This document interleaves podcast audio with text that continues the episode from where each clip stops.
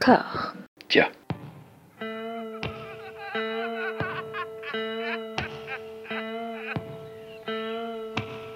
And now for something completely different. Would you like to talk about the meaning of life, darling? Sure, why not? Philosophy for two? Right. Provided the movement never forgets that it is the inalienable right of every man or woman or woman to rid himself or herself or herself. Agreed. Thank you, brother or sister or sister. Where was I? I think you finished. Oh, right. I don't want to talk to you no more, you empty-headed animal food trough whopper. I fart in your general direction. Your mother was a hamster and your father smelt of elderberries. Bonjour et bienvenue à toutes et à tous dans Discordia, le podcast qui tente d'aplanir les débats qui rongent la pop culture de l'intérieur dans une conversation J'ai la joie et l'immense privilège d'être rejoint par Amandine. Comment ça va, Amandine? Enrhumé, mais avec vous. Oui, c'est ça. Par Mathieu, ça va Mathieu? Ah, ça va super, ça fait un mois. Tu m'as oh, tu m'as manqué, enfin vous m'avez manqué. Mais oui, mais oui, il faut, il faut tordre le cou à ces rumeurs que vous avez été écarté de, du consortium Discordia. Vous êtes là, vous êtes toujours là. Il y a des arrive, rumeurs Il y a juste des, projets qui prennent du temps, en fait. Des rumeurs? Bah ouais, bah, où ça? Qui, qui, qui a- Enfin, enfin, ce sont des il y a- falaises. il y a- il y a- non, très, très honnêtement, il y a eu un tweet. Mais euh, de, de nos temps, dans le cycle médiatique, on peut dire que c'est les rumeurs. Tu vois, voilà, il y a eu un tweet qui date de cet après-midi en plus. Eh ben, brisons le coup à ces rumeurs. Non, on faisait juste un petit break. C'est tout. Voilà, fake news, mensonge, ragot d'enfant. Nous nous réunissons ce soir pour parler de James Gray. Pourquoi James Gray? Parce que c'est à l'invitation en fait d'un contributeur fort généreux de notre page Libérapé, euh, Mathieu, qui nous vient de Belgique. C'est un des trois Mathieu, d'ailleurs, qui a contribué au, au Libérapé, ce qui fait que toute cette aventure Discordia finalement se vit grâce à la sueur de plusieurs Mathieu disséminés dans toute l'Europe et quelque part, j'aime bien. Et alors donc, James Gray. Amandine, dans les grandes lignes, comment est-ce que tu as découvert euh, ce cinéaste et quelle place il occupe dans ton panthéon personnel? Alors, euh, déjà, quand. Bon, au début, j'étais pas prévu, enfin, j'avais pas vraiment prévu de vous rejoindre dans cette aventure. Et puis, en fait, la tentation a été trop forte. C'est-à-dire, euh, j'aime Ah beaucoup James Gray. Je suis très sentimentale vis-à-vis de ce réalisateur que, dont j'ai vu euh, tous les films, souvent plusieurs fois au cinéma. Et donc, j'ai beaucoup de mal à me dire que vous alliez parler de James Gray sans que je vienne euh, en parler aussi. Euh, donc j'ai dû le découvrir, je me rappelle plus, mais je crois que mon premier euh, au cinéma, ça devait être La nuit nous appartient, qui m'a fait forte Mhm. impression. On en reparlera euh, euh, tout à l'heure. Et depuis, euh, bah, je- j'en rate aucun. Et souvent, oui, je vais les, je vais les voir plusieurs fois. C'est quelqu'un que j'aime beaucoup. C'est quelqu'un, je trouve, qui a des- un style et surtout euh, euh, des, des thématiques qu'il reprend euh, de film en film et qui me plaisent beaucoup. Et surtout, euh, et j'arrête là, euh, il a, je trouve, chez lui quelque chose de très touchant dans le, le désir de d'explorer euh, presque les mêmes histoires ou presque les mêmes thèmes, mais euh, dans des styles de films, dans des genres de films différents. Et donc, je trouve que moi, ça me passionne en tant que spectatrice et, et passionnée de cinéma de me dire, tiens, comment est-ce qu'il va faire euh, euh, son petit manège de euh, famille, trahison familiale, etc., mais dans un film d'espionnage, dans un film d'aventure, dans un film d'espace. Donc, c'est quelqu'un que je suis, que je suivrai jusqu'au bout. Jusqu'au bout, donc. Mathieu, même question. Pourquoi James Gray? Comment James Gray? Et si oui, avec qui? C'est, bah, je, enfin, je sais pas, c'est difficile de passer après Amandine. Elle a tout résumé et puis de, de bien meilleure manière que moi. Alors, comment James Gray, euh, je crois, alors je vais pas dire de bêtises, mais je crois que c'est par The Yards, euh, le premier Mhm. que j'ai vu sur Canal+ quand j'étais adolescent et, et de suite je suis devenu euh, une, grézouze euh, assez, rapi- très rapidement. Parce que je crois que j'ai- vu aussi. Slut. Voilà, voilà, exactement. Et, euh, et très vite, je suis, euh, j'ai vu ensuite Little Odessa parce que c'était les deux seuls films qu'on pouvait voir à l'époque. Et, euh, et quand j'ai vu, euh, quand j'ai vu euh, La nuit nous appartient aussi, là, je me suis pris une énormissime gifle parce que c'est le premier que je voyais au cinéma. Voilà, et, euh, donc euh, depuis, pareil, j'ai décidé de le suivre partout et, euh, et surtout en, je trouve qu'en deux, trois films, euh, il a réussi à s'installer en tant que cinéaste d'une, de, de, de, de grande envergure, on va dire. Euh, et moi, ça m'avait toujours impressionné ça de quand j'avais euh, 15 ans. De voir qu'un mec était capable de pondre des films comme ça à même pas 30 ans. En fait. Et j'étais complètement admiratif de ce truc-là et je voulais voir comment ça allait se profiler par la suite et je suis pas encore trop déçu, on va dire. Il y a eu des déceptions, mais globalement, c'est du, un vrai plaisir de, de cinéphile de regarder du James Gray. Bon, et bien justement, on va commencer, on va prendre toute la filmo dans l'ordre chronologique. On démarre en 1994. De quoi? Ah, moi, je vais vous le dire au fur et à mesure. Je vais vous le dire au fur et à mesure, justement. je, démarre, je démarre au démarrage. James Gray sort son premier long métrage en 94 à l'âge de 25 ans, du coup, avec Little Odessa dans un paysage hollywoodien où le polar digère mal sa mue méta imposée par les coups de boutoir de Quentin Tarantino. Little Odessa, je l'ai vu, pour vous répondre, question, à 15 ans, et le côté mal aimable, infiniment rêche et glaçant du film qui contrastait vraiment avec le côté un petit peu rigolard, petit malin qui prédominait à l'époque, même dans des tons euh, plus ou moins cyniques, plus ou moins mélancoliques. Là, voilà, ça m'a rebuté sur le moment, à la limite, tellement c'était, euh, ça tranchait avec le reste et que c'était noir et triste et, euh, et glauque. Mais le film, m'est resté. Je l'ai revu deux, trois fois, pas plus, dont à, l'occasion de ce podcast. Et aujourd'hui, bah, je trouve qu'en 2021, de cette époque-là, c'est un des seuls qui a résisté au passage du en fait, à, toute cette, euh, cette vague de néo-polar noir, un petit peu décalé, un petit peu déphasé. Là, lui est vraiment dans des, des, codes euh, qui, n'appartiennent qu'à lui, où il y a déjà son style de mise en scène, il y a déjà cette euh, direction d'acteur. Alors, sur Tim Ross, je suis plus partagé qu'à l'époque, mais moi, c'est Edward Furlong qui m'a vraiment impressionné. Bah, d'autant que je continue à suivre sa carrière et ce pauvre garçon s'est vraiment perdu. Et de le revoir là, c'est pas tant la photographie d'une époque que la photographie d'une planète vraiment à part dans la galaxie cinéma. Je, je sais pas ce que vous, vous en pensez. Qui veut se lancer là-dessus, sur Little Odessa? Vas-y, vas-y, Amandine, si tu veux. Non, vas-y, je t'en prie. non, ok, d'accord. euh, ben, tu as un peu, euh, as un peu résumé euh, ce, qui, ce qui est pour moi le plus impressionnant de ce film, c'est que c'est qu'à à 24 ans, euh, enfin ou 25, un peu importe, hmm. Enfin, moi, je sais pas toi, mais moi, à 24 ans, moi, je n'arrive même pas à trouver un emploi stable, en fait. Et, lui, il fait euh, euh, l'alpha de, sa propre filmographie, quoi. Enfin, il y a tout déjà dedans. Enfin, il y a, tout ce qu'on retrouvera plus tard dans, sa filmo. Et alors, on le, on le savait pas à l'époque, évidemment, parce qu'il avait fait qu'un seul film, mais, mais néanmoins, on sent qu'il y y a quelque chose déjà euh, qui se passe chez lui dans, son, dans son travail, quoi. Je veux dire, ça, ça pourrait être présenté comme un, film de rien du tout, mais en fait, il y a cette espèce de déjà le poids de la tragédie, quoi, euh, qui, colle partout. Euh, enfin, ça, ça suinte de, toutes les portes du, film. Euh, c'est ce qu'il appelle le, le mythique ou l'archétypal. En fait, c'est un, truc sur lequel il travaille constamment sur comment faire en sorte que les actes des uns influencent de manière immuable la vie des autres et, infuser d'une forme de, de tragique, euh, limite euh, antique, dans, dans, euh, dans des, des, histoires de rien du tout, on va dire. Voilà. En l'occurrence, là, c'est l'histoire de, de c'est une famille déchirée de, du Little Odessa, enfin de, de, Brighton Beach à, Brooklyn. Donc, c'est finalement une histoire extrêmement simpliste. Et c'est en plus, c'est sur un, un, arc narratif qui est extrêmement connu, puisque c'est le, fils prodigue qui revient euh, dans, la famille d'origine et euh, dans une famille complètement éclatée. Voilà. Et puis il y a aussi ce truc qui est fabuleux chez James Gray, c'est cette faculté à, nous immerger dans, un environnement, dans un univers, dans une plongée en profondeur très vite par, des, simples choses, des détails, des scènes, et très très vite en, quelques minutes quoi. Voilà.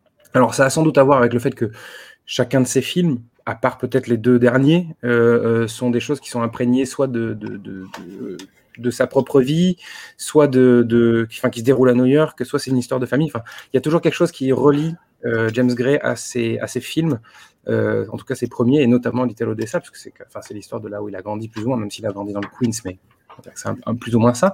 Et puis, puis il y a cette, cette beauté. Euh, cette beauté graphique, quoi. Enfin, cette, je sais pas comment on va dire, cette beauté visuelle. C'était euh, moi ce qui m'impressionne vraiment dans le dans c'est il y a du clair-obscur partout. Moi, je, je, je suis, en plus d'être euh, une grézouze, je suis un, je suis un sucker pour, pour, les, euh, pour le clair-obscur. Dès qu'il y en a, moi, je, moi, ça, moi, je capote. vraiment, ça me rend dingue. Et c'est quand même fabuleux parce qu'on on est dans, à Brooklyn, ça se passe en hiver, dans, un des hivers qui le, enfin, le, le, tournage s'est déroulé dans un des hivers les plus, les plus rudes de, de, qu'a connu New York. Donc il est censé y avoir du, froid partout, du, du, blanc partout, ce qui est le cas dans les, dans les scènes de jour. Mais la nuit, il filme la nuit avec une telle chaleur. Je trouve ça ça complètement hallucinant, quoi, de, de, cette espèce de, Il fait baigner ces scènes de nuit dans, dans, dans le noir absolu euh, et, le, et, le, et l'ocre le plus chaud. Voilà, et, euh, et, je trouve ça euh, absolument magnifique, comme je trouve le, le Brooklyn enneigé absolument magnifique aussi, avec cette scène où il, dans cette scène où il se retrouve dans le terrain vague avec son père. C'est hyper beau, enfin, c'est, c'est, c'est il y a, cette présence de couleurs, donc le blanc, le ocre, peu importe. Et puis après, c'est plus tard dans, dans, dans ses autres films, il y aura du vert, il y aura du bleu, il y aura du, du gris. Enfin voilà, il y a, des, cette, cette, faculté qu'il a en quelques minutes à, à, vraiment euh, donner un code couleur, on va dire, à, à ses films, quoi, même si le terme code couleur n'est pas forcément le plus adapté pour parler d'un d'un vrai artiste. Puis moi, il y a un truc qui me frappe dans, dans, dans, Little Odessa, euh, c'est euh, c'est un film sur des, gens qui sont désespérément seuls. C'est une histoire d'une famille, mais qui est une famille complètement désunie et donc euh, qui n'a plus rien à voir les uns avec les autres. Et ils sont tous seuls. Et James Gray a cette, euh, comment dire, cette idée de, de, mise en scène géniale qui consiste à majoritairement filmer ces personnages seuls dans le cadre. Je ne sais pas si vous avez remarqué ça, mais en fait, euh, Tim Ross, la majorité du temps, il est tout seul. Euh, Edward Furlong, il est tout seul. Et les seuls moments où on les retrouve ensemble, on va dire, c'est euh, bah, les scènes entre Moira Kelly et, Tim Ross, ou plutôt les, scènes de retrouvailles entre les fils et, Vanessa Redgrave, qui joue, qui joue donc la mère. Voilà. Et, ou, les scènes d'affrontement, justement, entre, avec le père. Mais, mais globalement, c'est quand même des gens qui, qui, ne, qui sont complètement abandonnés dans la vie, qui, qui n'ont personne d'autre qu'eux-mêmes, en fait.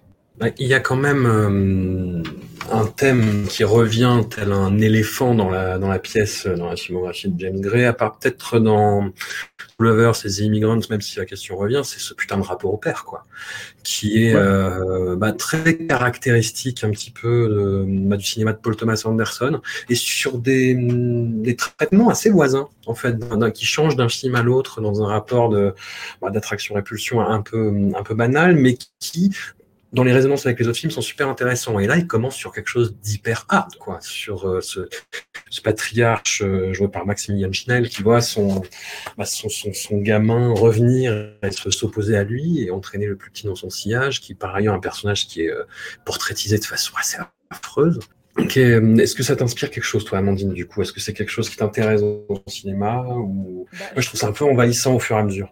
Bah, c'est envahissant et c'est pour ça que c'est intéressant. C'est que c'est quelqu'un qui, du coup, tourne autour d'une idée très simple. Mathieu a dit tout à l'heure, hein, c'est euh, quelque chose d'une forme de mythologie euh, de James Gray, une tragédie, de creuser ce rapport au père, la trahison du frère, la trahison du meilleur ami. Enfin, un truc très masculin. Hein. Il y a, même s'il y, y, a de très beaux personnages féminins chez lui, mais on sent bien que même les mères éplorées ne font pas le poids face à ces relations masculines qui sont dans euh, l'admiration, la détestation, la violence. Enfin, en fait, c'est toujours les relations masculines qui déclenchent la violence, qui déclenchent quelque chose. Et donc, dans Little Odessa, ce qui est magique, c'est qu'on a le creuset de tout ça. Moi, c'est un peu comme Mathieu. Enfin, moi, je l'ai vu. Euh, c'est pas, pas le premier que j'ai vu, et pourtant, je suis frappée à quel point tout est là, en fait. Tout est là avec en plus un, génie de, qui est déjà présent et qu'on va retrouver euh, tout le long, je pense, du podcast, qui est cette capacité qu'il a à filmer des lieux et à être incapable, entre guillemets, de séparer le lieu de la communauté qu'il habite. C'est-à-dire que chez lui, les lieux, c'est Little Odessa, où ce sera la jungle, où ce sera euh, la lune, il y aura toujours euh, une communauté qui est là. Et la communauté détermine un certain nombre de règles. Donc on est effectivement à la fois dans la tragédie, dans la mythologie. Donc ça, je trouve ça sublime déjà dans Little Odessa, avec tout ce qu'a dit Mathieu sur le blanc, là. mais le quartier, quoi. Le quartier d'où on vient, et du coup la, détermination sociale, la détermination culturelle que ça implique. Donc dans Little Odessa, on a toute déjà cette question de migration, du père, les valeurs du père, qui sont pas les mêmes valeurs que le, le plus jeune fils, qui est, voilà, en plus, Edouard Furlong, comme vous l'avez dit, est juste incroyable. Et il y a autre chose qui m'a beaucoup, beaucoup marqué euh, dans le, dans, donc dans, en le revoyant, Little Odessa, que j'avais pas forcément remarqué euh, euh, quand je l'ai vu il y, a, quelques années, c'est cette incroyable non-scène finale. Alors, je suis désolée, je spoil un petit peu, mais on arrête là si, si, ça spoil trop, vous, avancez. on a cette espèce de, de grande, de, scène dans un espèce de jardin derrière les maisons. C'est un peu minable en fait, avec des draps blancs euh, étalés. Et du coup, le drap blanc vient cacher, euh, on ne voit que l'ombre, et donc il y a un échange de tirs, et puis évidemment, c'est pas la bonne personne qui était cachée derrière le drap. Et ça, euh, pourquoi ça m'a frappé là en le revoyant pour le podcast, c'est que c'est quelque chose qu'on va retrouver dans euh, La nuit nous appartient. C'est-à-dire ces, ces scènes de gunfight, mais qui n'adviennent pas comme des gunfights, c'est-à-dire nous, on est emmenés en tant que spectateur, on croit qu'il y a un gunfight qui va arriver, et en fait, il n'arrive pas, on ne voit pas, la visibilité est tronquée, et donc on fait une erreur, et cette erreur, on la paye toute sa vie. Et il va jouer Mm. avec ça euh, tout le temps. On va le voir aussi dans The Yard, où il y a euh, l'ombre et la lumière qui fait qu'on ne peut pas tirer, ou on tire mal, ou le coup part pas au bon endroit. Et ça, euh, c'est quelque chose que vraiment m'avait énormément marqué dans La nuit nous appartient, et que j'étais très heureuse de retrouver dans, dans Little Odessa comme une matrice, en fait, de se dire que il y aura pas de grandes scènes de, de, de- de gunfight. On- il va nous enlever ça du genre pour nous donner autre chose. Qu'est-ce qui vous séduit le plus dans son cinéma? Est-ce que c'est le côté formaliste ou c'est le côté construction de personnages Bah, moi, je, je- déjà, je ne qualifierais pas du tout James Gray de cinéaste formaliste. Bon, il a, il a, il a un style, évidemment, euh, reconnaissable entre tous, mais, mais il s'inscrit quand même dans une, euh, euh, dans une lignée assez classique, on va dire, de, de cinéma. Pas, pas sur Little Odessa, mais plus sur The Yard, je trouve. euh, C'est qu'on on se retrouve avec un- comment dire, une connexion véritable avec le nouvel Hollywood. On, pense qu'à ça quand on voit le film, enfin, je trouve en tout cas. Mais, euh, mais ça reste quand même un cinéaste plutôt classique. Euh, euh, et d'ailleurs, je pense que c'est pour ça, comme tu le disais, François, que ces films traversent les âges, plus que d'autres personnes. On est moins dans, le, dans la démonstration, on va dire, technique de, cinéma. Et lui, je ne sais pas s'il est au service de ses personnages, il est au service de l'histoire. Enfin, je, je crois que c'est un tout, en fait, parce que il faut aussi parler de. Donc, on, a parlé beaucoup de la lumière pour l'instant, de, la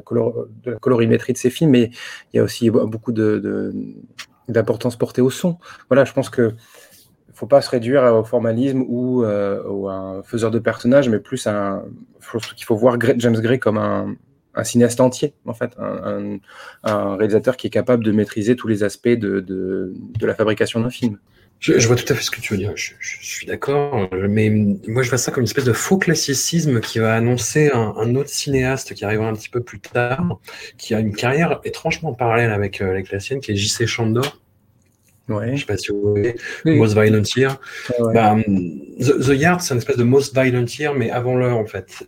Et, tous les deux, c'est des, ci- des cinéastes qui, effectivement, font des films de facture euh, classique, euh, très propre, etc. Mais où il y a, je trouve qu'il y a vraiment une recherche formelle et qui, les distingue un petit peu bah, de leurs- camarades qui sont à peu près dans cette même école avec ces mêmes références que tu as citées, quoi.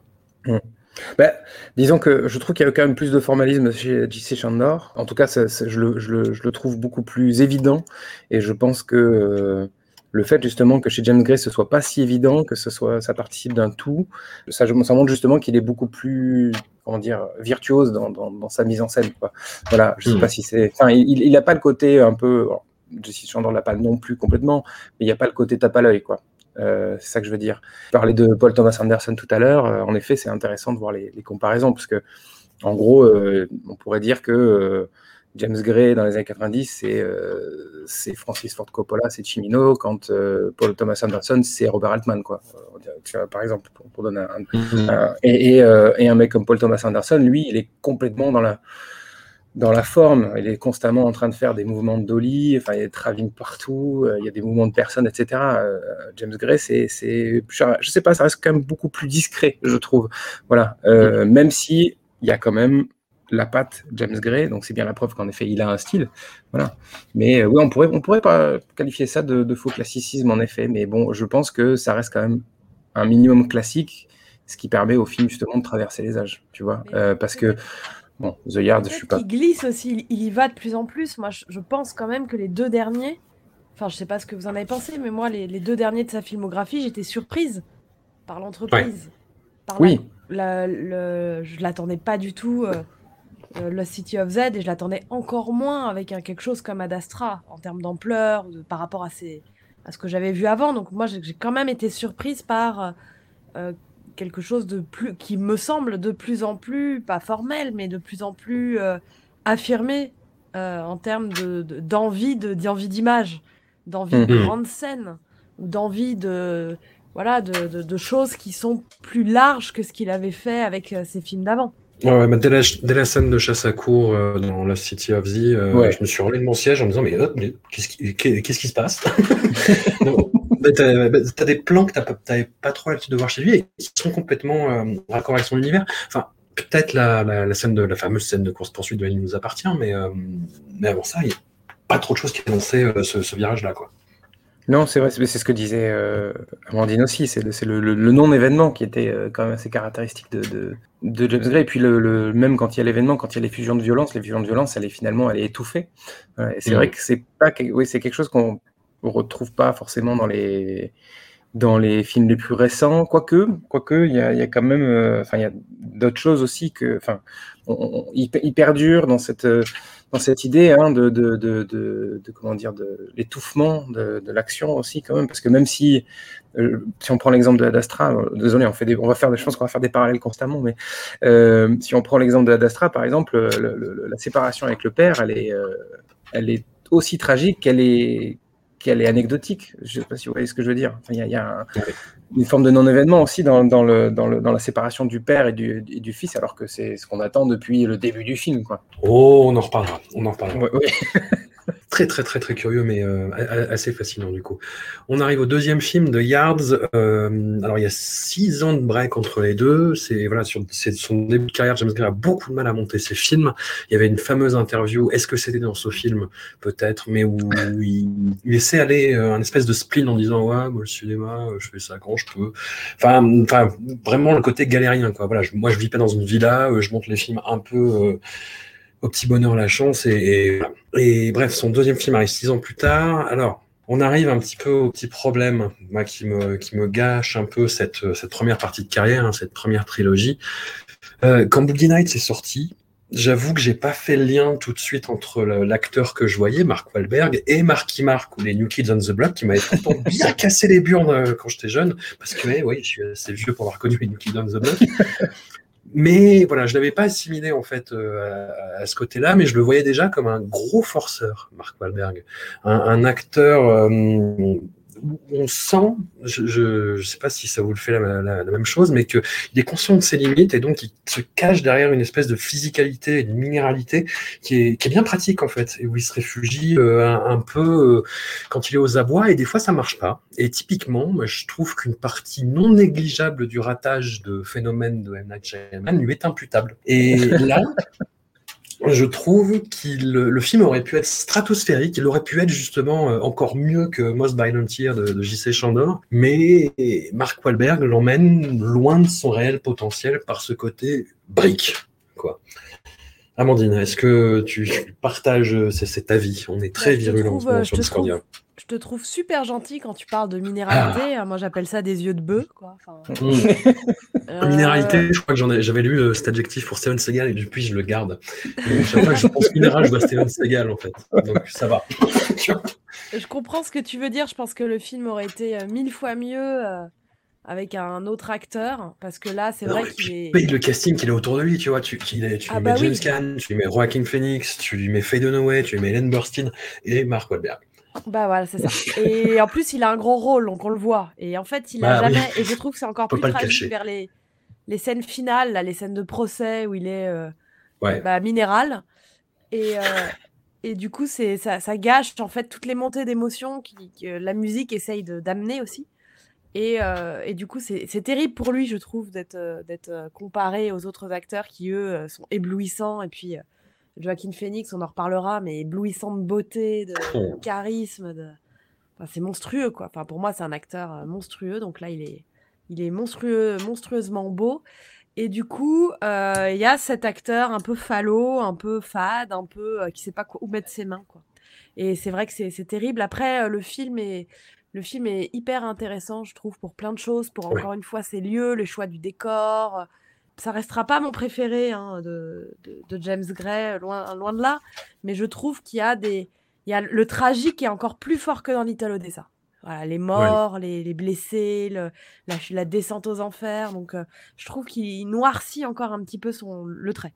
C'est le côté vraiment tra- tragédie grecque, quoi. Oui, non, je, moi je voudrais un peu pondérer cette, cette espèce de, de, de, de chiche euh, tirée sur euh, Mark Wahlberg. O- ok, c'est vrai, oui, il n'est pas, il est pas aussi charismatique euh, que les acteurs qu'il a en face. Euh, il a une coupe de Playmobil en plus dans, dans, dans le film. C'est vrai que c'est un peu. pff, ça lui donne pas le. le- ça lui donne pas un air très intelligent, mais, mais néanmoins, je pense que c'est un choix de James Gray. Ouais. Dans, dans le sens où c'est une volonté de, de, de ne pas en, il veut pas en faire un, un très grand acteur et il sait, il, il- je crois qu'il est euh, conscient des, des limites aussi de, de Mark Wahlberg en tant qu'acteur. Euh, ap- après tout, qu'il ne le ferait pas. Bah, je pense Mark que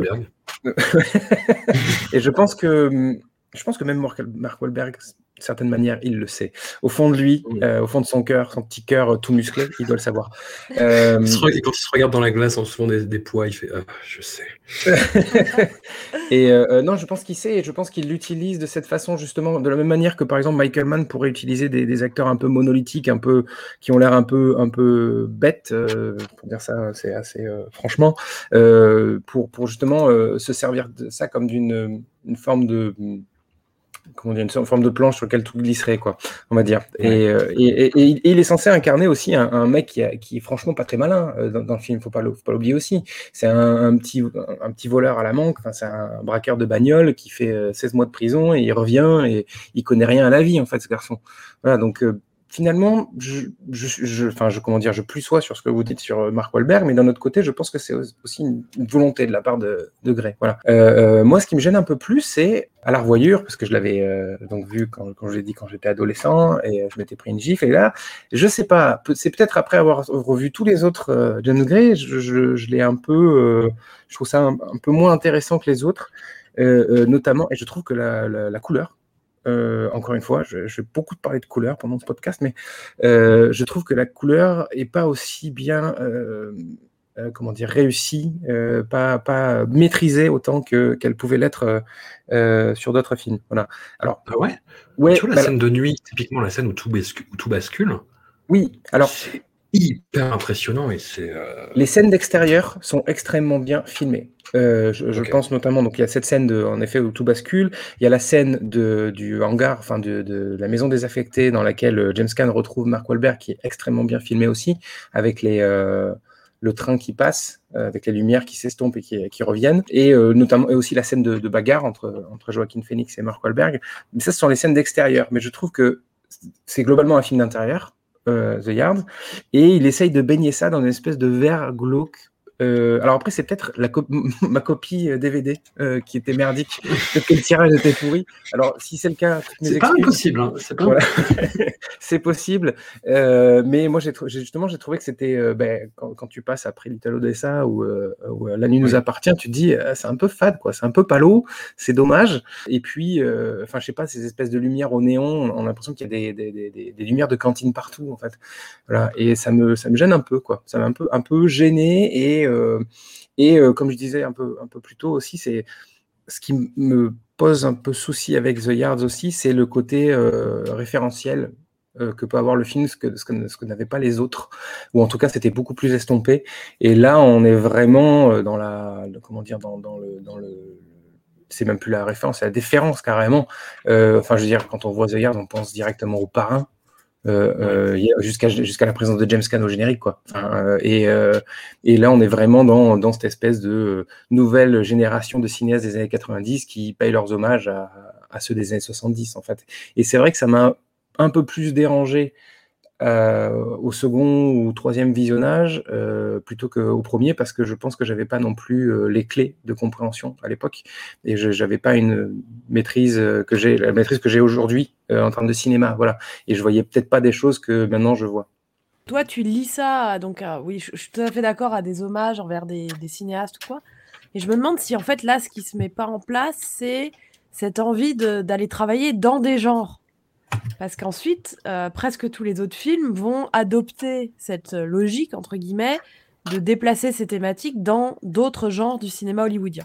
Et Oui. je pense qu'il y a une obsession chez James Gray du cinéma américain, enfin états-unien, euh, d'aller essayer, de s'essayer, presque comme un exercice, d'aller s'essayer dans, euh, dans des genres, en amenant son petit bagage à lui. euh, et donc je me demande si tu vois, avec The Yard, c'est pas, bah tiens, je vais aussi essayer, moi, le, le polar de corruption avec scène de procès. Oui, oui, bien sûr, mais il, enfin, il d'une certaine manière, il, il va euh, lorgner du côté de l'humette aussi, quoi, tu vois, dans, dans- dans ces trucs-là, Ouais, en fait. complètement.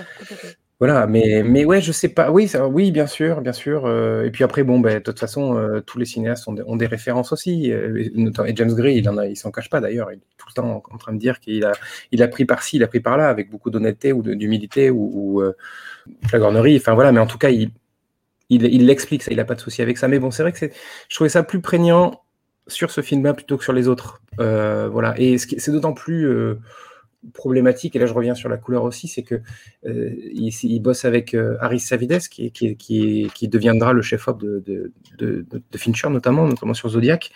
Et quand je vois ce qu'il a pu faire par la suite, Savides, je me dis, je sais pas, j'ai l'impression qu'il n'a pas été utilisé, enfin, il n'a pas utilisé le plein potentiel de, de, de Savides, quoi. Alors après, je. Donc après, en fait, tu es en train de nous dire que tu attends la version Redux. Alors, écoute, et en plus, tu sais quoi euh, Non, la, la version Redux, elle est sortie en vrai, Euh, parce que ça, on n'en a pas parlé aussi. Et la raison peut-être qui fait que The Yard est un film un peu plus déprécié euh, de James Gray, c'est aussi parce que il s'est retrouvé avec Harvey Weinstein dans les pattes. Euh, et, Et ça, voilà. on n'en a pas parlé. Mais euh, Harvey euh, aux mains d'argent, comme il se fait surnommer aux États-Unis, qui a l'habitude de couper les films à la hache, et ben, et ben voilà, et ben, il a bavé sur les rouleaux de James Gray et il l'a obligé à, à filmer une, une autre scène finale. Parce que à l'époque, James Gray n'avait pas le final cut.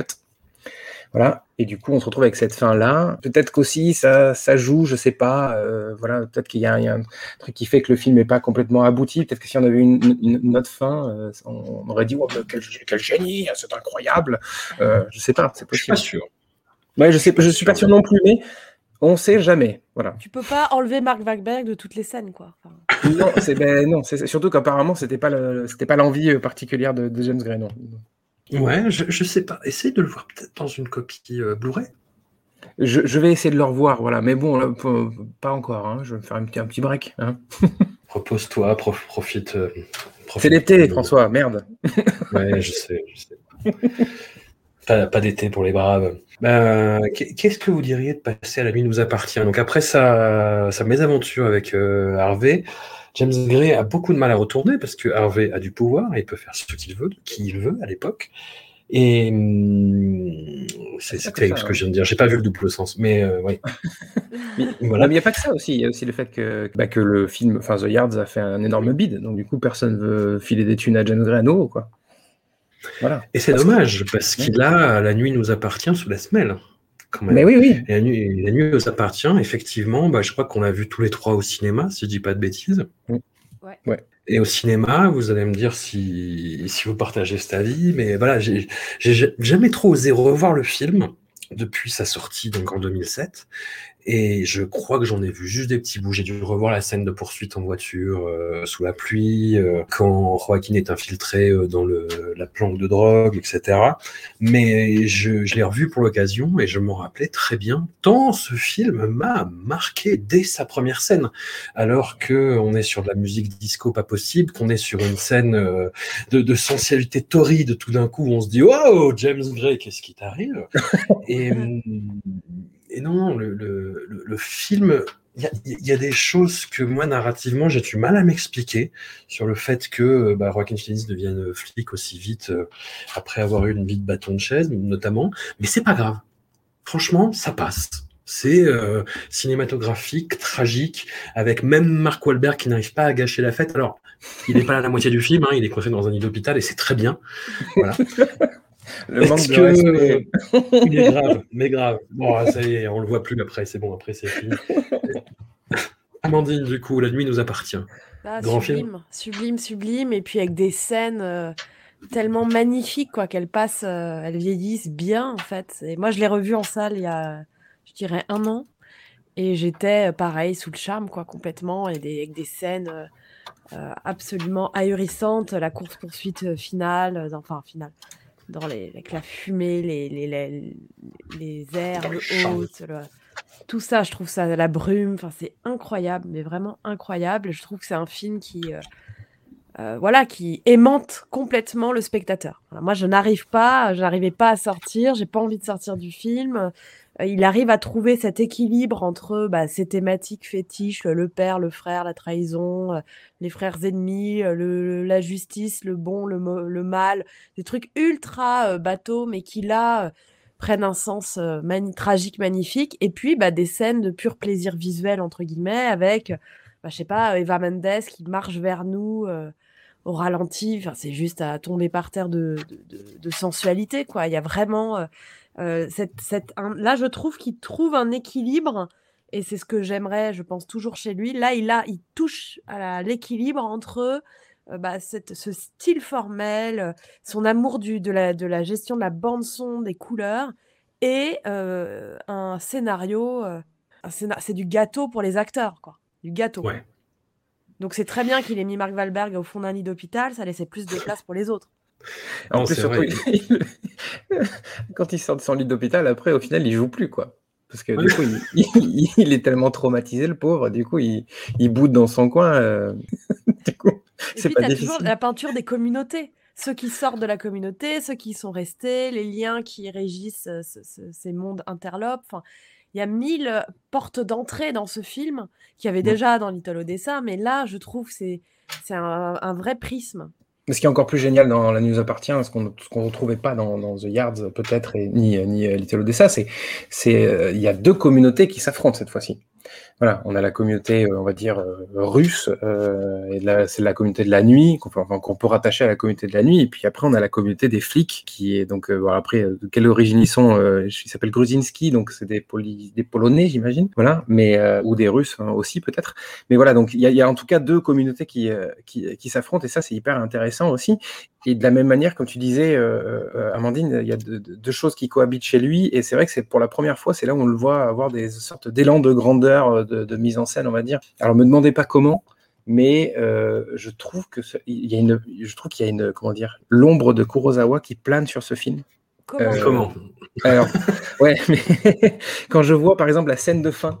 Euh, c'est marrant parce que c'est un truc que j'ai toujours pensé, même quand je l'ai vu en 2008, je me disais putain, la scène de fin, on dirait du Kurosawa, et j'étais incapable de l'expliquer, mais je, je, trouve que cette fumée, les, euh, les, les, roseaux séchés, ah. euh, euh, le, le, héros immuable qui part dans le, dans, dans, le feu. Enfin, il y a vraiment un côté vraiment film classique japonais, quoi, qui est hyper beau. Alors, et alors c'est drôle parce que c'est pas que du Kurosawa aussi. Je pense que c'est quelque chose, c'est du, ça, ça vient du cinéma japonais des années 50 même carrément ou 60 quoi. Et c'est marrant parce que James Gray aussi, parce que je, je, je suis quand même tapé le, le commentaire audio du film pour vous, ça me fait plaisir. Et merci. Euh, voilà. Euh, et euh, il, évoque justement Kurosawa. Alors pour d'autres choses, hein, complètement autre chose, mais mais ouais, je, je, sais pas. Je trouve qu'il y, y, a vraiment des choses comme ça. Il y a, on est beaucoup plus de, on bascule vers du cinéma classique, on va dire, dans ses dans ses références, alors qu'avant il était sur le Nouvel Hollywood, ce genre de choses.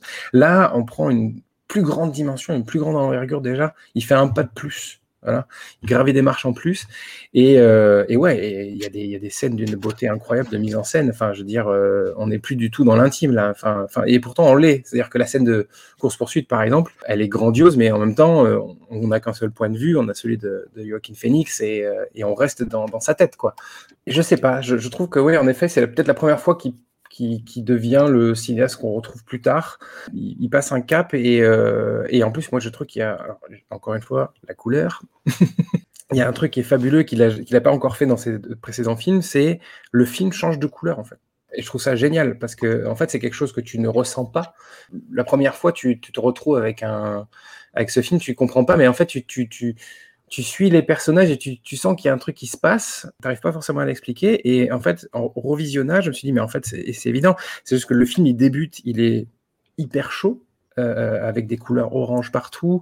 Encore une fois, c'est parce qu'il filme la nuit de New York euh, de la même manière qu'il filmait euh, dans Little Odessa et dans, dans The Yard.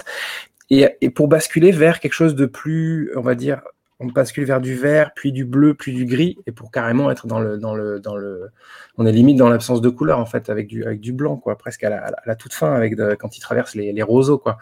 Et je trouve ça euh, extrêmement bien fait, euh, on va dire, extrêmement bien euh, pensé. je veux dire surtout qu'en plus il a, il a que trois films dans les pattes. Et réussir à faire ça, c'est quand même assez fabuleux. Et une autre chose que je voulais dire aussi, c'est que, et ça j'ai découvert ça en écoutant encore une fois le commentaire audio du film, c'est que James Gray avait conçu La Nuit nous appartient comme le troisième volet d'une trilogie. entamée avec Little Odessa et The Yards, dans le sens où Little Odessa parlait de gangsters, The Yards parlait de la politique, de la corruption du, système, en gros, alors que La Nuit nous appartient, ça parle surtout de la police. Lui, il voyait ça comme un, plus un film de police, ce qui est le, cas quand on voit le générique d'ailleurs. Voilà. Bah, euh, c'est ce qui est assez déstabilisant, moi, je trouve. C'est que la, police, c'est finalement une communauté comme une autre. Mmh. Et ça induit que le film est hyper premier degré et dans une espèce de croyance absolue dans, ouais, dans le pouvoir d'évocation euh, cinématographique euh, à travers des clichés assez déstabilisants et assez premier degré, quoi, parce que c'est vraiment les gentils contre les méchants. Quoi.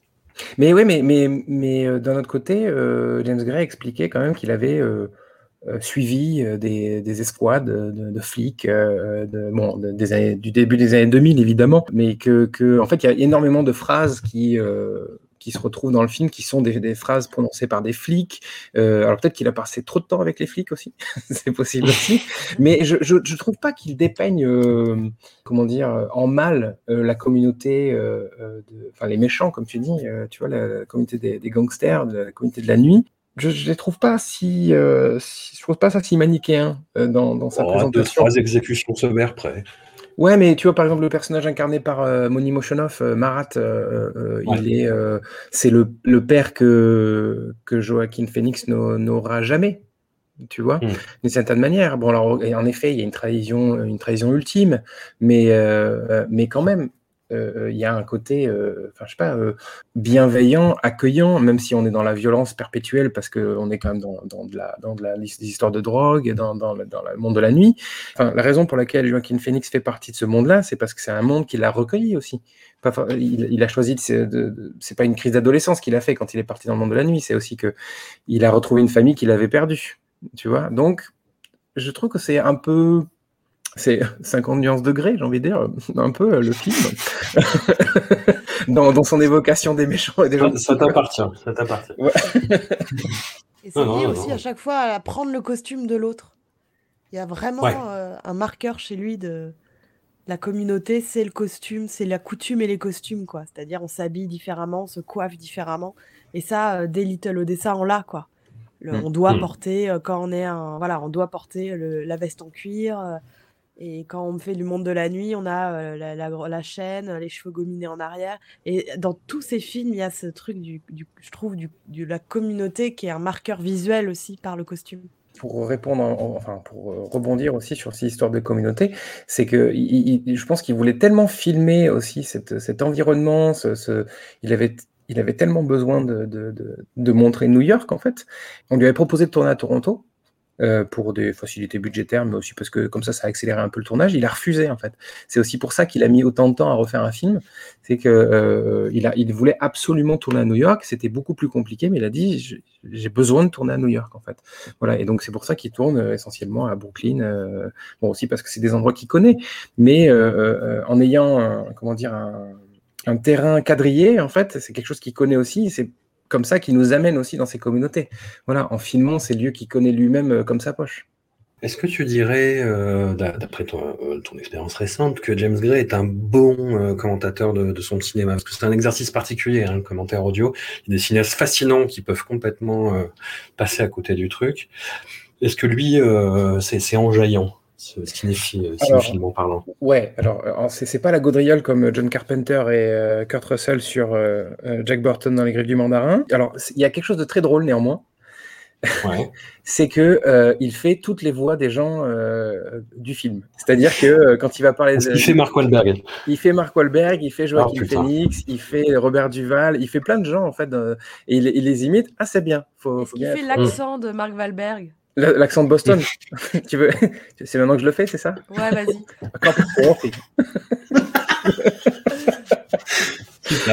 Mais euh, ouais, non, non, c'est intéressant. Alors, au-delà de ce, truc anecdotique où, où, en fait il, prend la voix de Joaquin Phoenix ou de Robert Duval quand, il, quand ils apparaissent à l'écran, c'est intéressant parce que il va euh, détricoter, euh, décortiquer tout ce qu'il, comment il a fabriqué son film. C'est pas du tout un mec qui est dans le secret. il est plutôt dans le partage de, de, la fabrication de son film et il va expliquer pourquoi il a fait ça, comment il l'a fait. et notamment, il y a cette scène de la scène de course-poursuite, euh, il explique exactement le point de vue qu'il a choisi, euh, pourquoi il a choisi ça, euh, et aussi il explique que c'est une scène qui a été tournée en été, en plein soleil, et comment, avec beaucoup d'humilité, il a fait il a fait énormément d'erreurs en tournant cette, cette scène. Il l'a amené à, la société de post-production qui devait tout remettre en scène euh, et euh, les mecs s'arrachaient les cheveux ils disaient putain mais t'as fait n'importe quoi mec euh, t'aurais jamais dû faire cette scène c'est tragique on va jamais s'en sortir et tout. Et, et, il le reconnaît quoi il raconte cette histoire là donc il est derrière le rideau, je pense que James Gray est un homme qui, qui, peut être euh, très colérique, très faire preuve d'une certaine arrogance. En tout cas, il est euh, confiance en lui-même. Mais je pense aussi que c'est un homme qui est euh, capable de, reconnaître quand il fait des erreurs et, qui évoque la difficulté de faire du cinéma aussi. Parce que lui, pendant tout le, le commentaire audio, il explique aussi que c'est c'est lui le réalisateur, mais qu'en fait, il est jamais en situation de contrôle. Voilà, il a cette hmm. phrase qui est quand même assez fabuleuse où il dit que le, cinéma, c'est faire croire, enfin, en gros, c'est que le, le, réalisateur doit faire croire qu'il est en contrôle et que c'est une totale illusion, quoi. Voilà, que c'est jamais le cas en fait. Mais euh, non, non, c'est, il, est très, intéressant ce, commentaire, euh, commentaire audio, ce qui n'est pas tout le temps le cas en effet de, des commentaires audio, mais celui-ci est, vraiment pas mal du tout. Et puis vraiment, comme je disais, c'est, il va euh, vraiment au fond du truc entre deux vannes en imitant Joaquin Phoenix, il imite particulièrement bien Joaquin Phoenix. Et Joaquin Phoenix, on n'en a pas parlé. C'est-à-dire, autant Mark Wahlberg détruit The Yards, autant, j'arrête après, promis. Autant euh, Joaquin Phoenix élève La nuit nous appartient dans la stratosphère. Il est, pour moi, il est à son firmament. Euh, je pense que il a jamais été aussi bon euh, dans ce film-là. Il y a plein de gens qui, sans doute, vont me chier dessus pour dire non, il est meilleur dans The Master, il est meilleur dans je sais pas quoi. Et ben, moi, je trouve que vraiment le, le, le, le pinacle de sa, carrière d'acteur, c'est vraiment La nuit nous appartient. Il est, il bouffe l'écran, il est capable de jouer plein de choses différentes dans un seul et même film aussi, euh, ce qui est quand même assez impressionnant parce qu'il joue au début du film c'est cet homme plein de confiance en lui euh, et à la fin il est complètement renfrogné. Euh, c'est ce, ce, je t'aime qu'il laisse échapper à la fin dans, dans, une contrition totale. Enfin, il est capable, il montre toute sa palette d'acteurs quoi. Voilà, c'est ça qui est, qui est assez fabuleux quoi. Et en effet, alors il n'est pas le seul, hein, évidemment, parce que Robert Duval, il est quand même assez incroyable aussi dans le film. Mais, euh, mais quand même, euh, sans, sans Joaquin Phoenix, ça n'aurait pas été la, même limonade. C'est moins qu'on puisse dire. Amandine, tu, tu partages. Euh, ouais, non, je suis assez d'accord. Hein. Je trouve qu'il y a. Il touche là. Bon, bah, de toute façon, moi, je suis complètement partial parce que j'adore cet acteur. Puis, je, je, je, pense que je verrai tous les films dans lesquels il joue. Mais quand je regarde sa, sa filmo, je trouve que c'est chez James Gray. Alors, évidemment à partir de la, à partir de la nuit nous appartient, mais c'est là qu'il trouve euh, ce côté euh, gangster fracturé quoi, qui va poursuivre euh, ou homme, un homme qui hésite entre le bien et le mal quoi. Et, c'est une rencontre entre un acteur et, et un réalisateur et ça c'est juste magnifique pour le pour le spectateur de se rendre compte qu'il y a cette, cette espèce d'alchimie et on sait que ça va continuer, on sait que je leur souhaite de vivre heureux et longtemps ensemble, quoi. et de faire encore plein de petits films, euh, tous les deux vieillissants. Euh, mais c'est vrai que ça m'a toujours fait mal quand tout le monde s'est extasié sur euh, Joker en 2019 en mode ah Joaquin Phoenix incroyable. J'ai rien contre le Joker, mais c'est vrai que Moi aussi. le côté le côté animal sensuel qu'il a qu'il est dans, dans La nuit nous appartient, c'est pour moi voilà c'est au panthéon quoi c'est ça, c'est que ce qui, est, ce qui est plutôt gênant avec, euh, avec euh, Joaquin Phoenix ou Joaquin Phoenix, peu importe, mais c'est cette euh, façon, la façon dont il s'est transformé en cette espèce de, d'animal farouche, quasiment mutique au fil des années. je voulais y venir après sur, sur The Immigrant, mais il, est devenu un, comment dire, une sorte de. Alors je suis désolé, Amandine, je vais te faire mal au cœur, mais il est devenu une sorte de parodie d'acteur, un peu, dans, le sens où, euh, même dans euh, euh, le film de, de Lynn Ramsey, c'est comment il s'appelle en français déjà, le film de Lynn Ramsey Oh, c'est un titre à la con. you, were never really, you Were Never Really Here, en anglais. même là, il, il est dans le non-jeu perpétuel tout en faisant des caisses. alors, alors, que justement, chez James Gray, il a ce côté, enfin, il est vraiment déployé, quoi en tant qu'acteur. Voilà, euh, il est dans le, dans- il est dans l'offrande, on va dire. Il est dans le, il est dans le partage. Il est dans le, il donne à fond quoi. Alors il, il en fait des caisses aussi. Hein, on, on y viendra dans The Immigrant, mais euh, mais il y a quand même ce, cette, cette envie de, de, de partager son, son travail d'acteur, alors que par la suite c'est un peu plus délicat, je trouve. Et, euh, et justement, ce qui me, fait- ce qui m'embête un peu avec lui, c'est que c'est que les films pour lesquels on salue sont ceux où, ben justement, je trouve qu'il il est peut-être le moins bon, ou en tout cas le moins bien utilisé. Quoi. Qu'est-ce que vous avez pensé de son faux documentaire tout chelou? Enfin, le fait qu'il a annoncé euh, sa, retraite euh, prématurée euh, bah, après de Two Lovers, le film suivant de James Gray, et qu'il soit lancé dans cette espèce de canular happening qui a donné naissance au faux documentaire I'm Still Here, où il se lance dans une carrière de rappeur pas super bon en rap. Qu'est-ce que ça vous a inspiré ce... Je- ça ça m'interroge encore, hein. je j'ai pas compris. Je l'ai pas vu, donc euh, je, J'ai j'ai fait comme si ça n'existait pas. je crois que c'est ce qu'il faut faire. Voilà. J'ai regardé, j'ai, enfin, j'ai pas vu le film ni rien. Quand j'ai compris que il était en train de partir en sucette, moi, je, voilà, je suis pas les gens. euh, Je, je voulais garder l'image, euh, l'image. En vrai, Voilà. Ce canular euh, de, de dire que euh, il veut arrêter sa carrière d'acteur, quand tu termines sur La nuit nous appartient Two Lovers, pourquoi pas? T'as Oui. raison. Par contre, va pas, va pas faire un, un docu, un documentaire euh, avec Casey Affleck pour faire croire que t'es un rappeur, quoi. Surtout qu'en plus, on le voit dans Two Lovers que c'est un mauvais rappeur. Donc, il- il est pas. Enfin voilà, moi j'aurais, moi j'aurais bien voulu. euh, si ça arrêtait là, euh, Joaquin, ça aurait été bien. Mais après, bon, après, je crois qu'il a aussi vrillé à un moment. hein. Euh, après, je, je sais pas trop ce qui se passe dans sa vie, mais je crois que, je crois qu'à un moment, il a pété un câble un peu, non? Euh, Je sais pas ce que vous en pensez. C'est pas là qu'il est. Il est devenu vegan? je sais pas quand est-ce qu'il est devenu vegan, mais je pense pas qu'il y ait un lien de cause à effet. Ça, c'est pour ramener des auditeurs. Oui, parce qu'on a perdu, euh, depuis Olivier Marchal, on a perdu des mangeurs de viande, donc il faut les ramener là, tu vois. Donc oui, Voilà. c'est la faute du véganisme. Des mangeurs de graines, des mangeurs de graines. Podcast de mangeurs de graines, rappelons-le, Discordia, très important.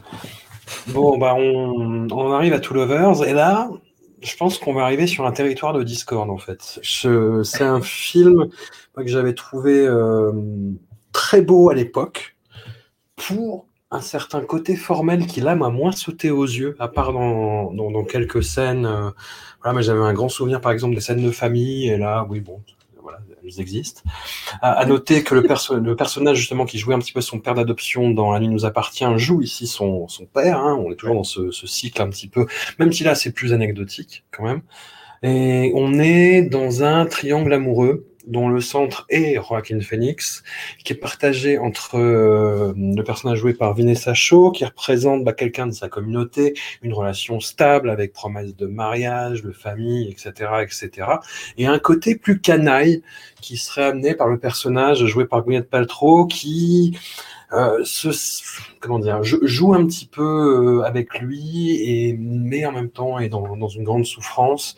Donc voilà, ce, ce jeu est un petit peu à, à la double tranchant. Je et aujourd'hui, je sais pas, je sais pas quoi penser du film et euh, il m'a semblé un peu désagréable et euh, on en parlait un peu hors antenne et j'ai peur de tomber dans le jugement moral aussi parce que moi ça me renvoie à des trucs euh, per- personnels qui me mettent mal à l'aise et que ça me renvoie un petit peu en pleine figure. Je sais pas et mais le, le film est par ailleurs très beau incroyablement joué. Gwyneth Paltrow, moi, c'est une actrice qui me laisse euh, complètement de marbre une fois, euh, enfin neuf fois sur dix, et là, c'est là une fois. Je pense il y a aussi euh, cette, espèce- de comédie romantique que j'ai pas vue depuis dix ans, donc ça se trouve c'est nul à chier, mais euh, truc qui s'appelle Pile et Face, où il y a, euh, voilà, qu'est- qu'est-ce qui se serait passé si elle avait raté le métro, si elle avait pris le métro dans sa vie? Dans mon souvenir, c'était pas mal, mais je pense que ça, ouais, ça a dû mal vieillir en plus. Donc, ouais, donc on va dire juste euh, tout le verre. Amandine, avant de donner la parole à l'accusation euh, être le camp de Mathieu, est-ce que tu défends le film ou pas? Ben, j'ai honte, euh, non, parce que en plus, Ah, d'accord. euh, bah, ça fait partie. Enfin voilà, j'ai j'ai pas eu le temps de tout tout revoir et alors celui-là, j'avais pas du tout envie de le revoir et du coup, je me suis servi de ça pour dire, bah, je, comme je peux pas tous les revoir. Et donc, j'en ai qu'un souvenir euh, lointain, donc je vais pas m'éterniser parce que tu vas me, tu vas me clouer au pilori pour le coup, de ne pas avoir joué le jeu de non. tout revoir. Euh, Mais non. mais j'en ai un souvenir euh, de profond ennui en fait au cinéma. Ah oui. Euh, et je déteste Gwyneth Paltrow. Je me souviens de m'être énervée en me disant c'est pas possible de me faire ça après La nuit nous appartient. Ouais. De mémoire, Joaquin Phoenix est un peu pâteau. Euh, du coup, je l'ai pas revu, donc j'ai honte de casser un film que j'ai pas revu. Si ça se trouve, c'est sublime, mais en fait, j'avais pas envie de le revoir. D'accord, bon, ça- c'est assez éloquent en soi. Ça va pas discorder du tout alors. Pour moi. En plus, c'est- le préféré de, de beaucoup de gens, de James Oui, Gray. hein. A- absolument, ouais. Est-ce que, euh, est-ce que pareil, est-ce que chacun il, pro- il projette quelque chose, euh, à un niveau personnel? Je ne sais pas, je suppute. Euh, ce film m'a gêné. Allez, carrément. Tu, parles, tu parlais de, tu parlais de, de- de sentiments, euh, de sensations désagréables. Euh, moi, ça m'a, j'ai une sensation de gêne. Euh, je trouve, euh, euh, alors évidemment, c'est intentionnel, mais je trouve que Joaquin Phoenix est hyper cringe euh, dans le film. J'ai mal Ouais. pour lui, en fait, il est gênant. Euh, vraiment, il, il est malaisant, quoi. Gwyneth Paltrow, bah, c'est une espèce de mani- manic pixie dream girl, ça fera plaisir à Anouk. Une manic pixie dream girl, mais qui est complètement starbée, qui est absolument pas attachante, je trouve. Alors en effet, elle joue très bien. Euh, elle, incarne très bien son personnage, mais je, ne comprends absolument pas comment euh, Joaquin Phoenix peut tomber euh, en pamoison devant cette, boule de, de bordel, on va dire.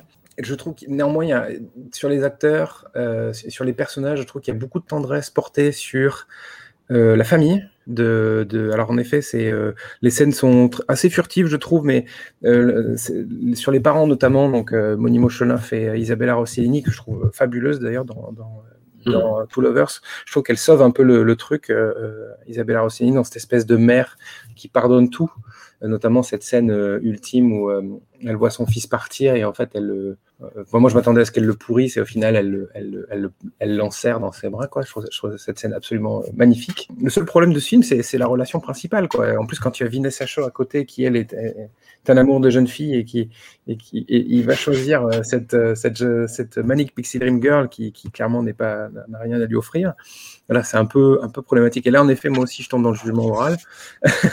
mais euh, Ah mais c'est le côté justement euh, insécurité, quoi, euh, folie. Tu vois, le, le- Oui. le fait d'aller dans quelque chose qui sort complètement de son carcan euh, familial, euh, bien sécurisé, etc. Quoi. Oui, c'est une forme de, une, forme de, oui, de, de- comment dire, de libération pour lui aussi, en fait, parce qu'il est, on le sent, il est quand même très, très, euh, très engoncé dans cette, dans cette vie qu'il ne veut pas, parce que si c'est un, il est, euh, il est, euh, il a des velléités de photographe, euh, alors qu'il bosse dans le, dans la- le pressing de son père. Voilà, donc il, il, est- il- il aspire à une autre vie, mais, mais et puis bon, il est quand même expliqué aussi qu'il a des, des troubles psychologiques qui font que, en effet, il peut réagir de cette manière, mais je sais pas. Il y a toujours quelque chose dans les films de James Gray qui permet de se raccrocher à ces personnages, au- aussi moralement répréhensibles soient-ils. Euh, et là, je trouve qu'il n'y en a pas. Voilà, euh, j'y arri- j'y arrive pas. Et puis, euh, comme l'évoquait tout à l'heure Amandine, je trouve que le film pâtit de la proximité temporelle de La nuit nous appartient. Euh, le- puisque James Gray, à l'époque, on est habitué, enfin, c'est un réalisateur qui sort un film tous les 6-7 ans. Euh, euh, D'ailleurs, Xavier Dolan prend de la graine, hein, tu vois, si tu peux faire un film tous les 7 ans, c'est bien. Mais, euh, et, et là, ça Mark arrive, Wahlberg aussi. Ouais. ça arrive dans, dans, dans la foulée, c'est un an plus tard, et, et je crois que le, le film euh, souffre terriblement de la comparaison avec, euh, bah, avec ce chef-d'œuvre qui nous appartient. Voilà, et, euh, et je trouve qu'en plus de ça, il y a un côté, euh, il y a une forme de gémellité, un peu, un peu le jumeau euh, bordélique et un peu, un, peu fou de, de, de, de, de La nuit nous appartient, To Lovers, de la même manière que Joaquin Phoenix pourrait être un peu le, jumeau bordélique et fou de, du personnage qu'il incarne dans, dans La nous appartient. Voilà, il y a, il y a- je trouve que déjà, il, reprend le même chef-op, puisqu'il travaille toujours encore avec Joaquin Bacasai. Euh, il y a des couleurs qui sont relativement similaires. Il filme un peu de la même manière euh, New York, comme il l'avait filmé dans La nuit nous appartient. Je sais pas, ça, en tout cas, ça avait influencé euh, mon visionnage à l'époque et ça l'a réinfluencé aujourd'hui. Donc, je me dis qu'en fait, c'est que je me suis peut-être pas trop, trop, trop, trop trompé euh, là-dessus, quoi. Voilà, et, je trouve que en effet, c'est un film qui est bien fait, c'est extrêmement bien filmé, c'est beau. Il y a de très beaux plans. Il y a notamment cette scène de, de toit où il filme, euh, où il met des surcadres partout. Euh, je sais pas si vous voyez, en fait, il fait un travelling où il y a trois cadres dans, dans ça, les mêmes cadres. Ça, c'est un peu la spécialité aussi de James Gray, hein, de foutre des surcadres un peu partout, quoi. Je suis pas, euh, j'ai pas été happé de la même manière. Néanmoins, il y a un truc qui est intéressant à observer concernant ce film-là, c'est que c'est le premier film de James Gray en tant que producteur.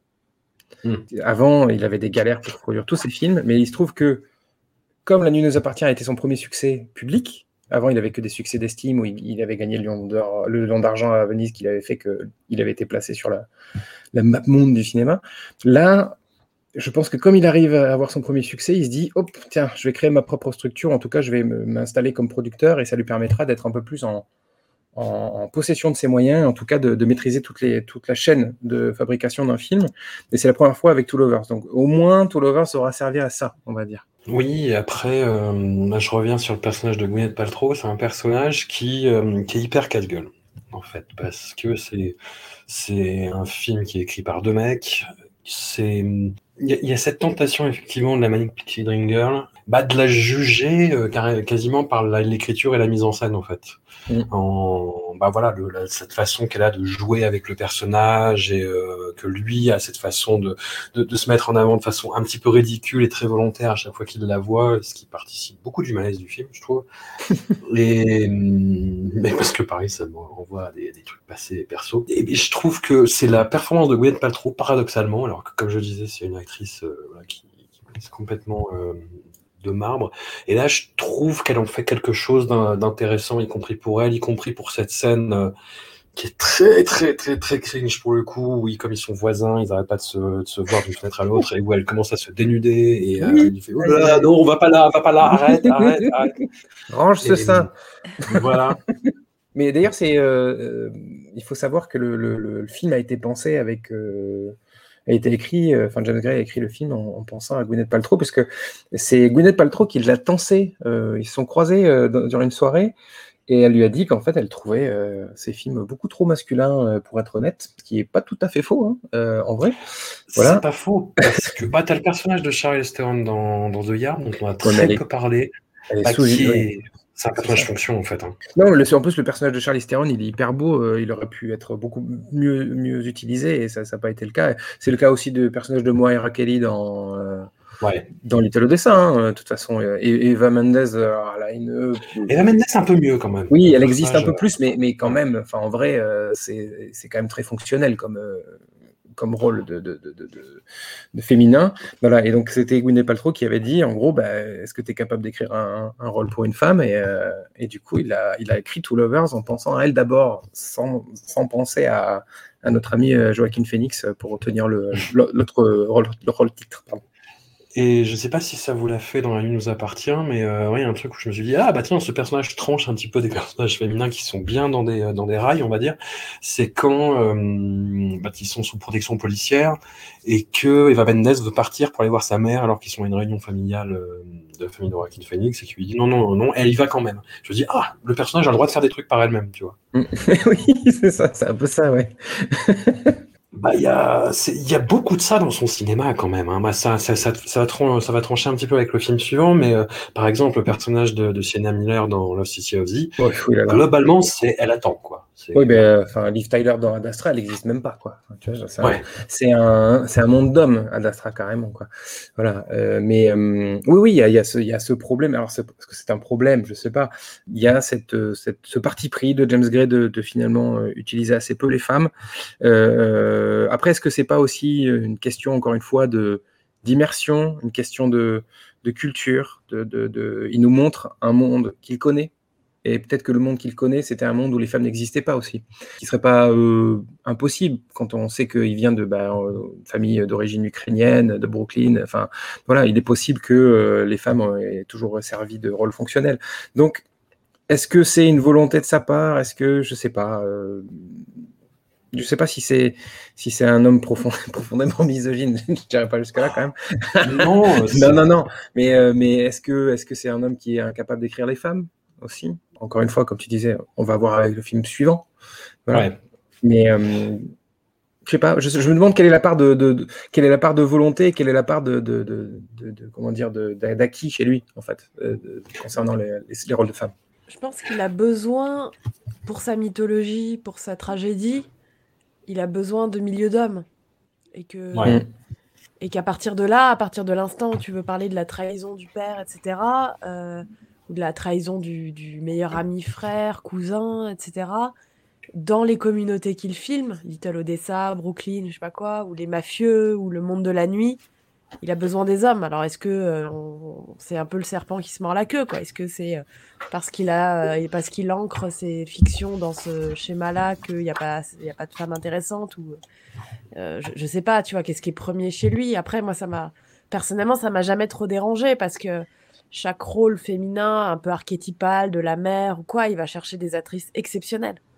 Oui, Elles sont ça c'est sûr. exceptionnelles et elles ont des scènes exceptionnelles, que ce soit euh, la mère dans euh, Little Odessa qui a trois scènes, euh, c'est c'est magnifique quoi. Donc à chaque fois, euh, je l'accuse. Enfin voilà, et après il n'a pas donné de, il n'y a pas de grand rôle féminin à hauteur de ce qu'il veut faire avec euh, Joaquin Phoenix, mais pour autant, euh, voilà, moi je je l'ai jamais vraiment vécu comme un, cinéaste misogyne. hein. Peut-être que le, euh, le, le climat ambiant va faire que je me trompe sur toute la ligne, mais de fait, je pense que c'est pour sa mythologie ou pour ce qu'il est en train de développer de tragique, il a besoin des hommes. Il a besoin de, de flics, il a besoin de mafieux. Et ça, bah, voilà, et quoi qu'on fasse, euh, il a pas de femmes, il n'y aura pas assez de femmes pour que ce soit crédible. Et du coup, te- toi qui donnes des cours de, de- de cinéma euh, à la fac, les femmes chez James Gray, 2 heures ou 20 heures de cours? Ça dépend du public. Euh, non, euh, deux heures, deux heures avec euh, les, la mère, euh, la, la copine et les actrices. Non, Ouais. non, c'est pas. Je pense que c'est. Moi, je n'aime pas faire des, des- des faux procès aux, aux cinéastes et relire systématiquement euh, toutes les filmographies avec un angle. Enfin voilà, moi, je prends les films, on prend Ouais. les films un à un. Il y a une carrière qui se construit.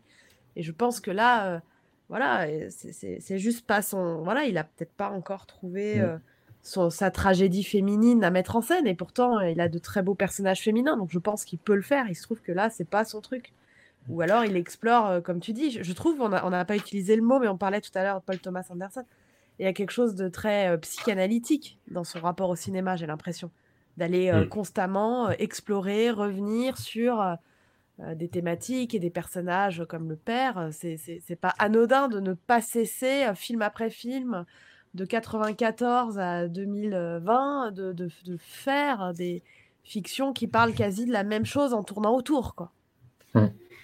Bah, Pour rester dans la phraséologie euh, mythologique, euh, il a besoin de muse aussi, apparemment. Parce que bah là, il y a Gwyneth Paltrow sur, euh, sur Lovers, et puis le film suivant, The Immigrant, lui a été inspiré tout au parti par sa rencontre avec Marion Cotillard.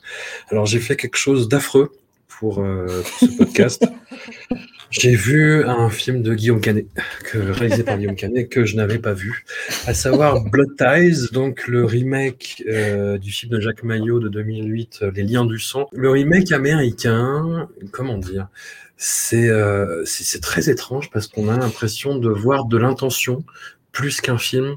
C'est-à-dire eh de voir un film à la manière de qu'un Français qui arrive à Hollywood, vraiment typiquement, qui a un casting complètement dingue de Clive Owen, euh, d'acteurs de The Wire, de Marion Cotillard, euh, de Mila Kunis, euh, etc. Et qui fait un film à la manière de, tu vois la scène d'intro où c'est euh, de- des gangsters qui racontent une blague avec la police qui arrive. Tu as l'impression de voir, je sais pas, une très très très bonne parodie très bien réalisée en fait. Et d'un, une, tu sais, une espèce de parodie des nuls, euh, comme, il- comme il faisait sur les films des années 80, mais avec le polar des Américains des années 2000, en fait. Mais- on sent pas vraiment la touche James Gray, hein, pour être tout à fait honnête. James Gray a été co-scénariste. Du coup, il a écrit le film avec Guillaume Canet, et c'est donc la rencontre avec Marion Cotillard. Ils se sont engueulés au point, euh, c'est, alors c'est James Gray qui raconte ça. Apparemment, ils se sont engueulés euh, parce qu'il parlait d'un acteur et elle a fini par lui jeter du pain dessus. Et euh, James Gray a trouvé ça génial. So French, so French. Paris, je t'aime. Et, donc, il a écrit euh, The qui sort en 2013. Film que j'aurais pas vu si je l'avais pas joué euh, à mon Cinoche, très honnêtement. Et j'ai été content de le voir, parce que c'est quand même euh, hyper intéressant dans la carrière de James Gray. Alors, sur la mise en scène, j'avoue, à la, à la revoyure, que l'image sépia, le traitement de la couleur, pour le coup, on est dans cette espèce de, de recherche esthétique qui fera beaucoup le cinéma des années 2010, le début du cinéma des années 2010, que ce soit le cinéma d'auteur euh, et puis tous ces débordements après dans le cinéma plus mainstream. Et là, je trouve ça, le travail sur image, un peu daté, même si c'est l'intention. Je ne sais pas si ça Oui. vous l'a fait du coup. Ben, moi, ça m'a pas gêné outre mesure parce que déjà, c'est un film qui se, qui se passe dans les années 20. Donc, euh, donc avoir euh, une patine euh, sépia comme ça, euh, Il y avait pas très peu de fluo à l'époque, c'est vrai. Non, et puis en plus, euh, enfin, c'est- donc comme tu disais, c'est une intention hein, de la part de James Gray, puisque euh, euh, apparemment, euh, lors de leur première rencontre, euh, ou une des premières rencontres avec Darius Kanji, qui donc a, fait la lumière sur ce film-là, qui est quand même un mec assez, euh, assez fort, on va dire, un excellent euh, chef-op, ils sont allés, c'est quoi, c'est au Metropolitan euh, Art Museum de New York, et euh, en fait, James Gray lui a dit, euh, il y a des autochromes là-bas, c'est un procédé photographié des années 20, euh, enfin début du siècle, quoi, euh, du 20e siècle. Il a dit c'est ça que je veux quoi. Et quand tu regardes un autochrome, un autochrome c'est ça, c'est une, une sorte de couleur un peu passée. Pas parce que ça a été vieilli euh, au fil des années, mais parce que c'est le, le traitement photographique qui veut ça. Donc oui, il y a- en effet, ça peut être un peu dérangeant. Et puis, comme tu disais, c'est qu'il y a eu tellement de films ensuite qui ont été faits avec des trucs sépia. C'est c'est ça, en fait. ouais. C'est ça, mais, mais, mais en vrai, quand tu prends The Immigrant, c'est cohérent avec l'histoire Oui. du film, ça, ça, ça à fonctionne. l'époque, c'était vraiment beau, quoi. J'avais Voilà, un souvenir puis, vraiment d'être euh, un peu transporté par la beauté de l'image. Mais Exactement. Donc, que là, une- que là, moi, j'ai moins, quoi. C'est ça. là- là- et puis, et puis il y, a- il y a James Gray qui est derrière. C'est-à-dire que tu vois, ça veut pas être euh, je te mets du sépia euh, en post-prod, euh, en colorimétrie, euh, enfin à l'étalonnage, et je te bourrine le truc. Il y a encore une, il revient sur ses clairs-obscurs euh, qu'il avait, euh, bon, il n'avait pas perdu totalement, mais il avait un peu moins forcé le trait, on va dire. Et là, il y revient vraiment, quoi. C'est-à-dire qu'on se retrouve dans un pays où il y a, euh, euh, enfin dans une époque, pardon, euh, d'ailleurs, euh, dans un pays aussi où il n'y a pas forcément euh, il brûle tout au charbon, il n'y a pas forcément beaucoup de, de- il y a pas d'électricité partout, donc naturellement il y a une lumière qui va être en clair-obscur. Quoi de mieux que bah, du sépia aussi pour faire ça, quoi. Voilà. Donc moi je suis pas vraiment dérangé par ce truc-là en vrai. Je suis dérangé par d'autres choses. Je, Par exemple. Phoenix, par exemple. voilà. Ouais, son personnage ou lui, ou les deux? Euh, en les fait, deux. en fait, euh, comme je disais tout à l'heure, je crois que c'est le moment où il y a la bascule qui opère euh, chez Joaquin Phoenix, et c'est le moment où en fait je commence à en avoir un peu marre de lui. Euh, mais ça, ça ne regarde que moi, hein, c'est pas du tout. euh, c'est un jugement de valeur de, concernant le, le- l'actorat de, de Joaquin Phoenix. Mais c'est, Mm. il fait The Master aussi en 2012, à peu, euh, enfin c'est à peu près à la même époque, et, et pareil, j'avais été hyper dérangé par, par sa- son jeu euh, extrêmement outrancier. Là, je disais, ouais, il a passé un cap et ça me, ça me dérangeait un peu. Et là, et là, je trouve qu'il en fait des tonnes. Euh, et je crois que c'est peut-être quatre films, quatre films euh, d'affilée aussi avec Joaquin Phoenix. J'étais, ah, j'en ai marre. Je, je veux voir, je veux voir d'autres gueules en fait. Et quand j'ai vu Jeremy Renner qui, qui, euh, qui s'en sort pas très bien en plus dans le film, je trouve. Non. Euh, voilà. Et je me dis, et j'étais quand même content de le voir. Je disais, enfin, on respire. Alors c'était pas, Mar- c'était pas Mark tire, Voilà. tire-moi des flèches. Voilà. Et Imaginez si Mark Wahlberg avait dû incarner Orlando. Oh là là. Non, Il et peut puis, pas, euh, il peut pas, il est trop musclé. oui, c'est ça. Il peut pas s'envoler. Il peut pas sortir de son straight jacket parce qu'il est déjà coincé. Il a des petits trop, trop gros biscottos. Non, j'étais un peu, un peu dérangé par, euh, par la persona de, de, de Joaquin Phoenix. hein. Désolé, euh, vraiment désolé, Amandine. hein, mais, euh, Non, moi, je- mais en plus, je suis obligée d'être d'accord, ça me fait chier. mais Ah, ça fait plaisir. Ah oui. et ouais, donc il y, a- il y a ce truc-là. Et puis, euh, et puis en plus, euh, et, et pareil, alors là, c'est un énorme blocage que j'ai, c'est que moi, Marion Cotillard, j'y arrive pas. Voilà. Alors, elle s'en sort hyper bien. Je suis d'accord. Ouais. Il la filme magnifiquement. Il arrive à capter son, son visage diaphane extrêmement bien. Mais je sais pas. J'ai un blocage. Enfin, moi, j'ai toujours euh, euh, la meuf qui joue dans Taxi, quoi. C'est un truc. Et c'est un truc qui est imprimé dans ma rétine que j'arriverai jamais à me, à me séparer, je crois. Et en plus de ça, il y a euh, quelque chose qui, qui, qui me, qui me, comment dire, qui me, qui me renforce encore plus dans, dans cette idée qui est sans doute fausse que j'ai d'elle, c'est que bah, j'ai l'impression que James Gray, sur ce film-là, il est tombé amoureux d'elle. Euh, euh, euh, il est vraiment, il, a- il écrit le film pour elle. Alors, alors qu'en plus, il l'a même jamais vu dans un film. C'est ça le truc, c'est que c'est c'est, c'est sa femme, James Gray, qui lui dit Mais si, elle a gagné un Oscar. Et lui, il était même pas au courant, quoi. C'est ça qui est fort, c'est que tu imagines James Gray devant Taxi, quoi, devant la saga Taxi. oui, exactement. Et ça, c'est ça, c'est cool. ou Dick Connect. Voilà. et, euh, et, donc, et donc, du coup, le, le- quand j'apprends que, en effet, euh, James Gray n'aurait jamais fait le film si elle n'avait pas accepté le rôle, euh, euh, et que euh, euh, il va jusqu'à la comparer à, à Maria Falconetti, de- qui joue dans la, la Passion du Christ, de, de la Passion de Jeanne d'Arc, pardon, euh, Mm. qui joue Jeanne d'Arc dans la Passion de Jeanne d'Arc. Il va jusqu'à la comparer à Massi- Massina, la- la- l'actrice de, de, de, Fellini. Ouais. Voilà, de la Strada, euh, il la considère comme la meilleure actrice avec laquelle il a jamais travaillé, même, même même au-delà de Joaquin Phoenix, au-delà de, de Mark Wahlberg, il, a, il considère que c'est la meilleure actrice avec laquelle il a jamais travaillé. Je sais pas, ça me. Ah, ça il me amoureux, il est amoureux. Mais c'est ça, je pense qu'il a été charmé euh, euh, par, euh, par Marion Cotillard et, et je pense que le charme, ça fait pas tout et euh, surtout euh, de la façon dont il l'utilise elle. C'est-à-dire qu'elle n'est pas du tout dans le charme en plus. Euh, dans le film quoi voilà euh, donc euh, et après peut-être que j'ai complètement raté le film hein, aussi voilà ça après, un peu. je, je vais être un peu bourrin, mais je trouve qu'elle est dans une performance entre la môme, ouais. forcément, la vie en rose, et Dancer in the Dark, le personnage de, de Björk. Bien, On est, et on est vraiment, et c'est le personnage qui veut ça, et c'est sa performance qui fait ça aussi dans un putain de rôle à récompense. Quoi.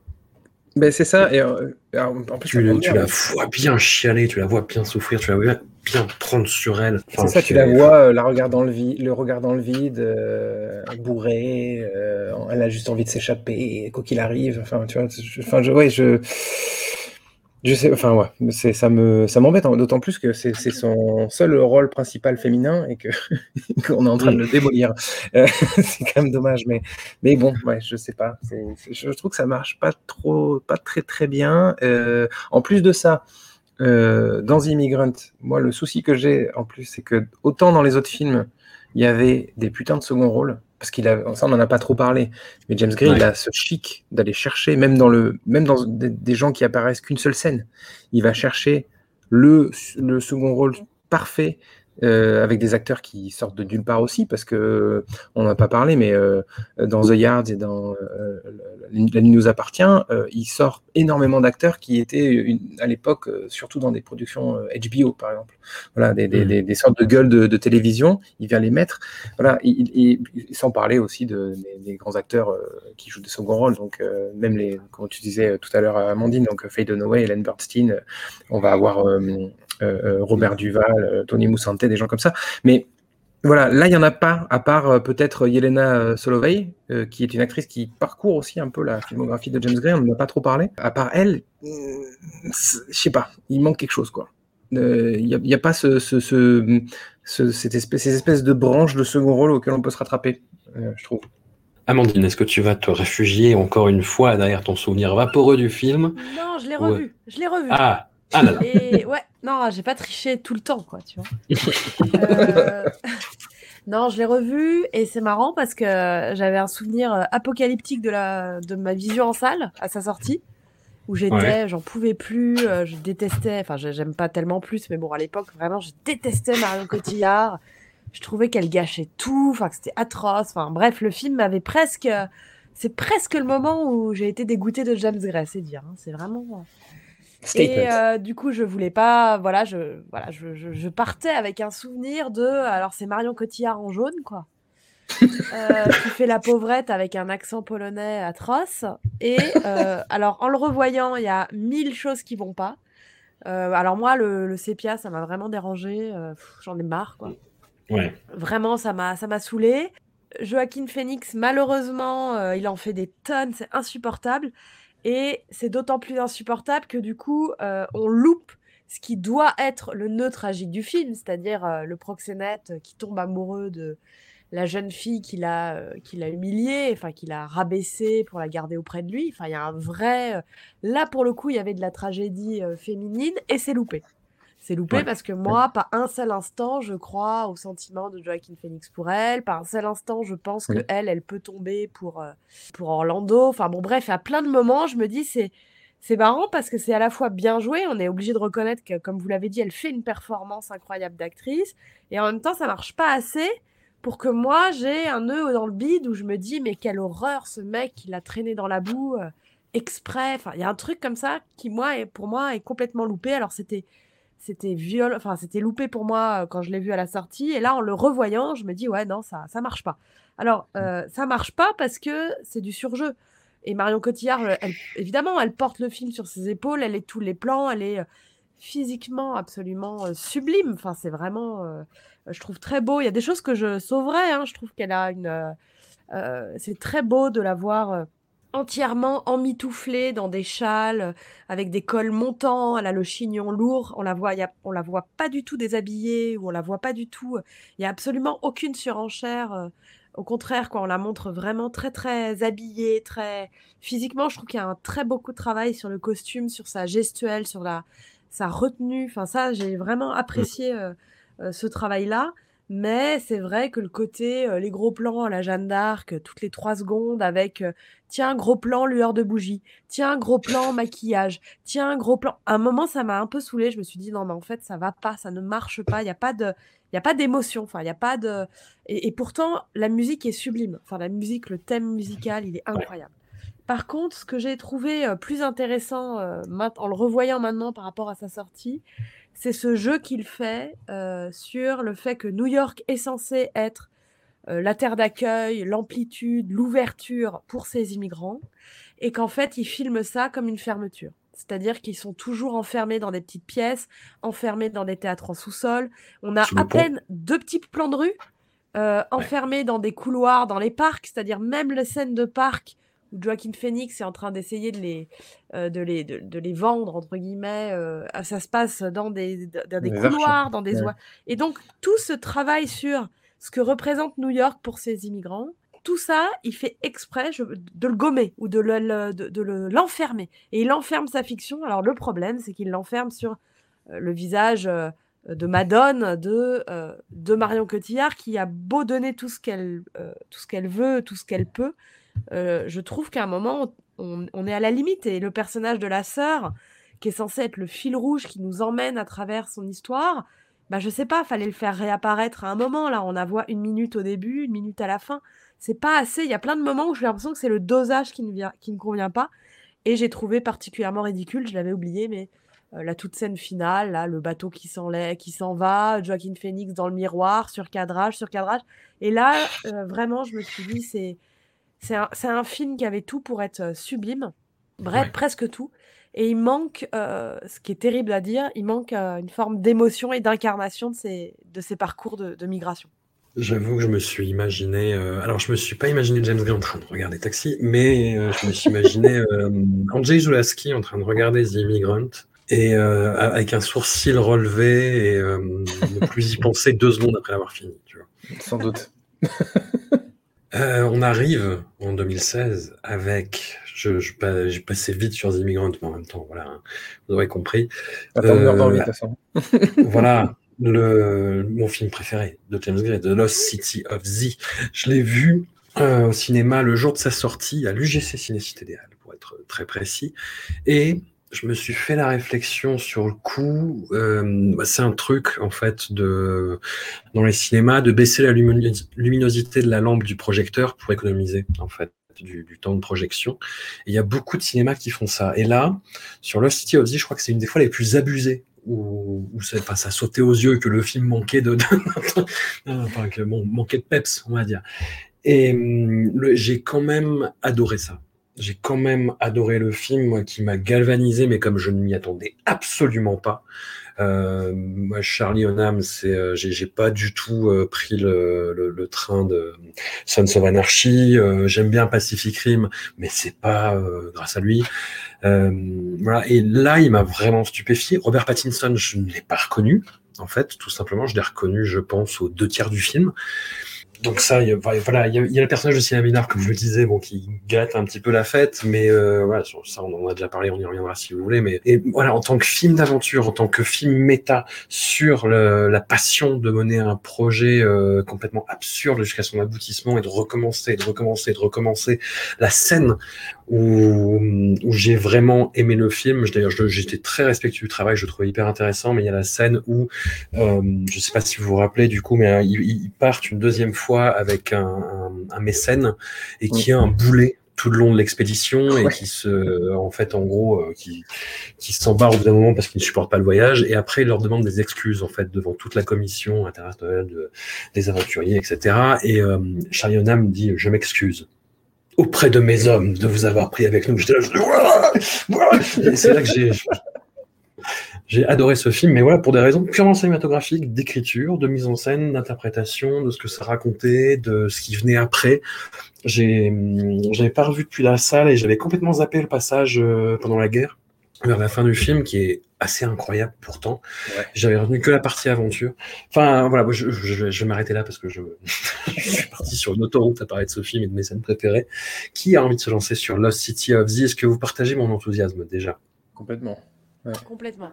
C'est Ah, c'est sublime. C'est sublime. C'est, je l'ai revu. Je crois que je l'ai vu trois fois en salle. C'est magnifique. C'est, euh, c'est, d'une euh, perfection euh, scénaristique euh, hyper aboutie. Enfin, entre euh, voilà la, la guerre, euh, l'exploration, les relations familiales, et au milieu, bah, des scènes formellement incroyables. Quoi, je pense aux les scènes dans les tribus. Euh, avec les, des, des- des torches, des jeux de torches, enfin, il y a des effets visuels incroyables.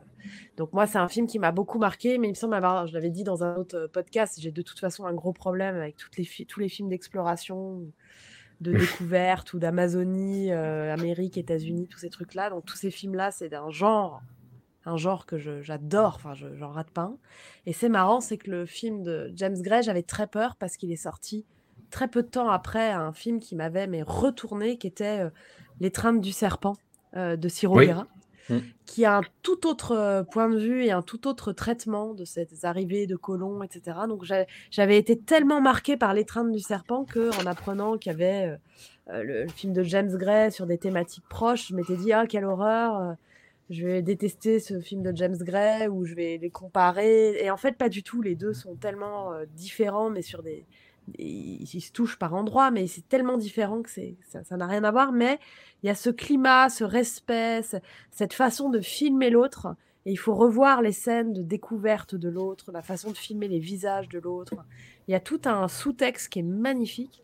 Et puis, euh, là encore, on a, moi, j'attendais pas du tout de James Gray dans des scènes comme ça, euh, d'aventure, quoi, de, de paysages verdoyants. Enfin, voilà, je m'étais un peu habituée à le voir euh, la nuit à Brooklyn entre quatre murs en briques, quoi.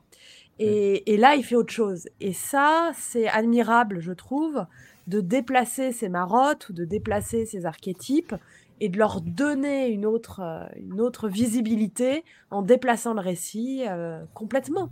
Et, et je, je- je crois que le film a été long à se faire, mais c'est Mathieu le spécialiste de l'histoire des films.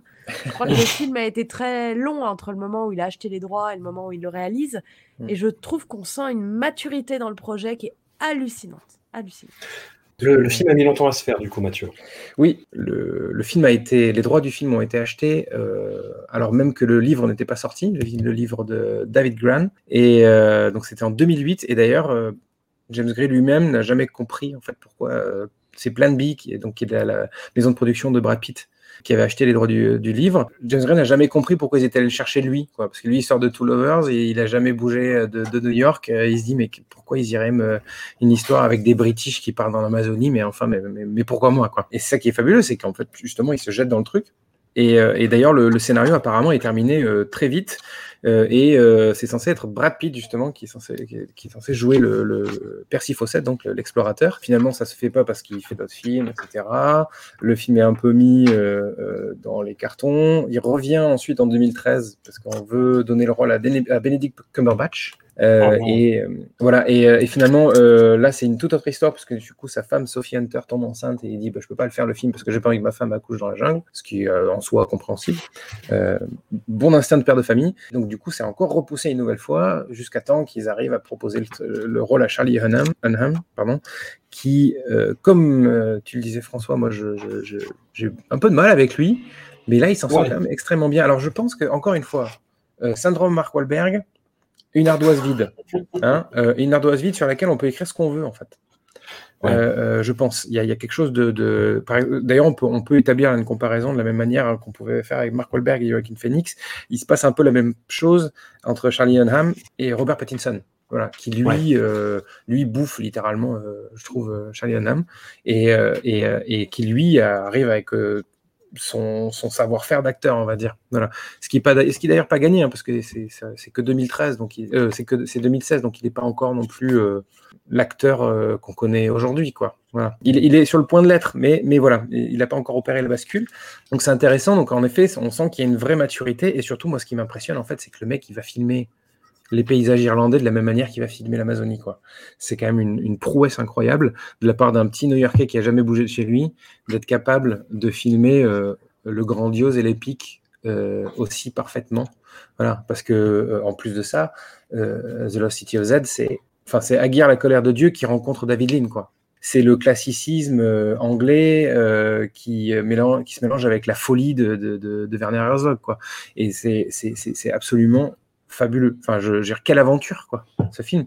Moi, ça me, je, l'ai vu deux fois, trois fois, et à chaque fois, je me dis, mais, mais, quel incroyable film d'aventure. Ce qui est quand même assez, ce qui est surprenant, parce que c'est un film de 2h20 avec une, comment dire, il y, a, finalement assez peu d'action. Euh, dans ce film-là. Mais pour, pourtant, je sais pas, on est transporté. Encore une fois, il nous amène dans un univers, dans un environnement qu'on connaît absolument pas. Il nous, il nous plonge dedans hyper vite, quoi. Je saurais pas dire quoi d'autre, si ce n'est que c'est un, film absolument magnifique, quoi. Voilà, et que, euh, et que, comme toujours, avec des films de jungle, en fait, c'est que les films de jungle, c'est pour peu que ce soit réussi, même quand c'est raté, de toute façon, les films de jungle, c'est tellement épique euh, que, on peut toujours en tirer quelque chose, quoi. Non, non, ce film, ce film me transporte et effectivement, il était euh, beaucoup plus clair que lors de la projection au cinéma. Voilà, j'ai un peu regretté du coup de ne pas l'avoir vu dans des conditions optimale, on va dire. Mais euh, avec pareil un travail sur l'image un peu un peu passé, un peu ah, limite du filtre Instagram par moment, enfin, surtout au début.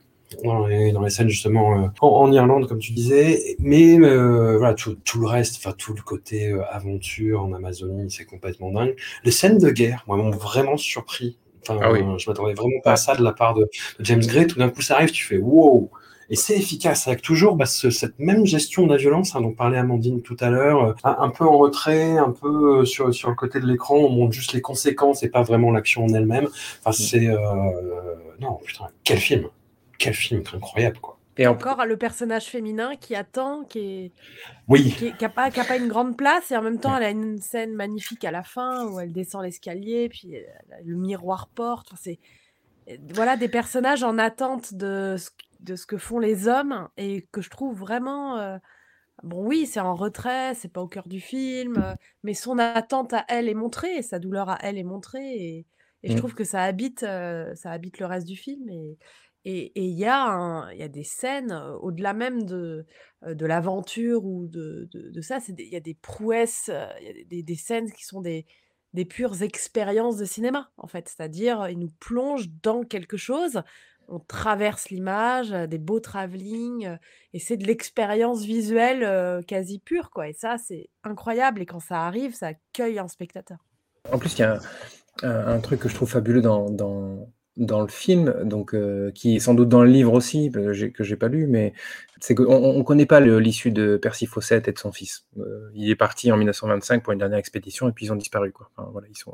C'est pas ce qui leur est arrivé, on n'a jamais trouvé de traces, etc. Et James Gray choisit de montrer ça.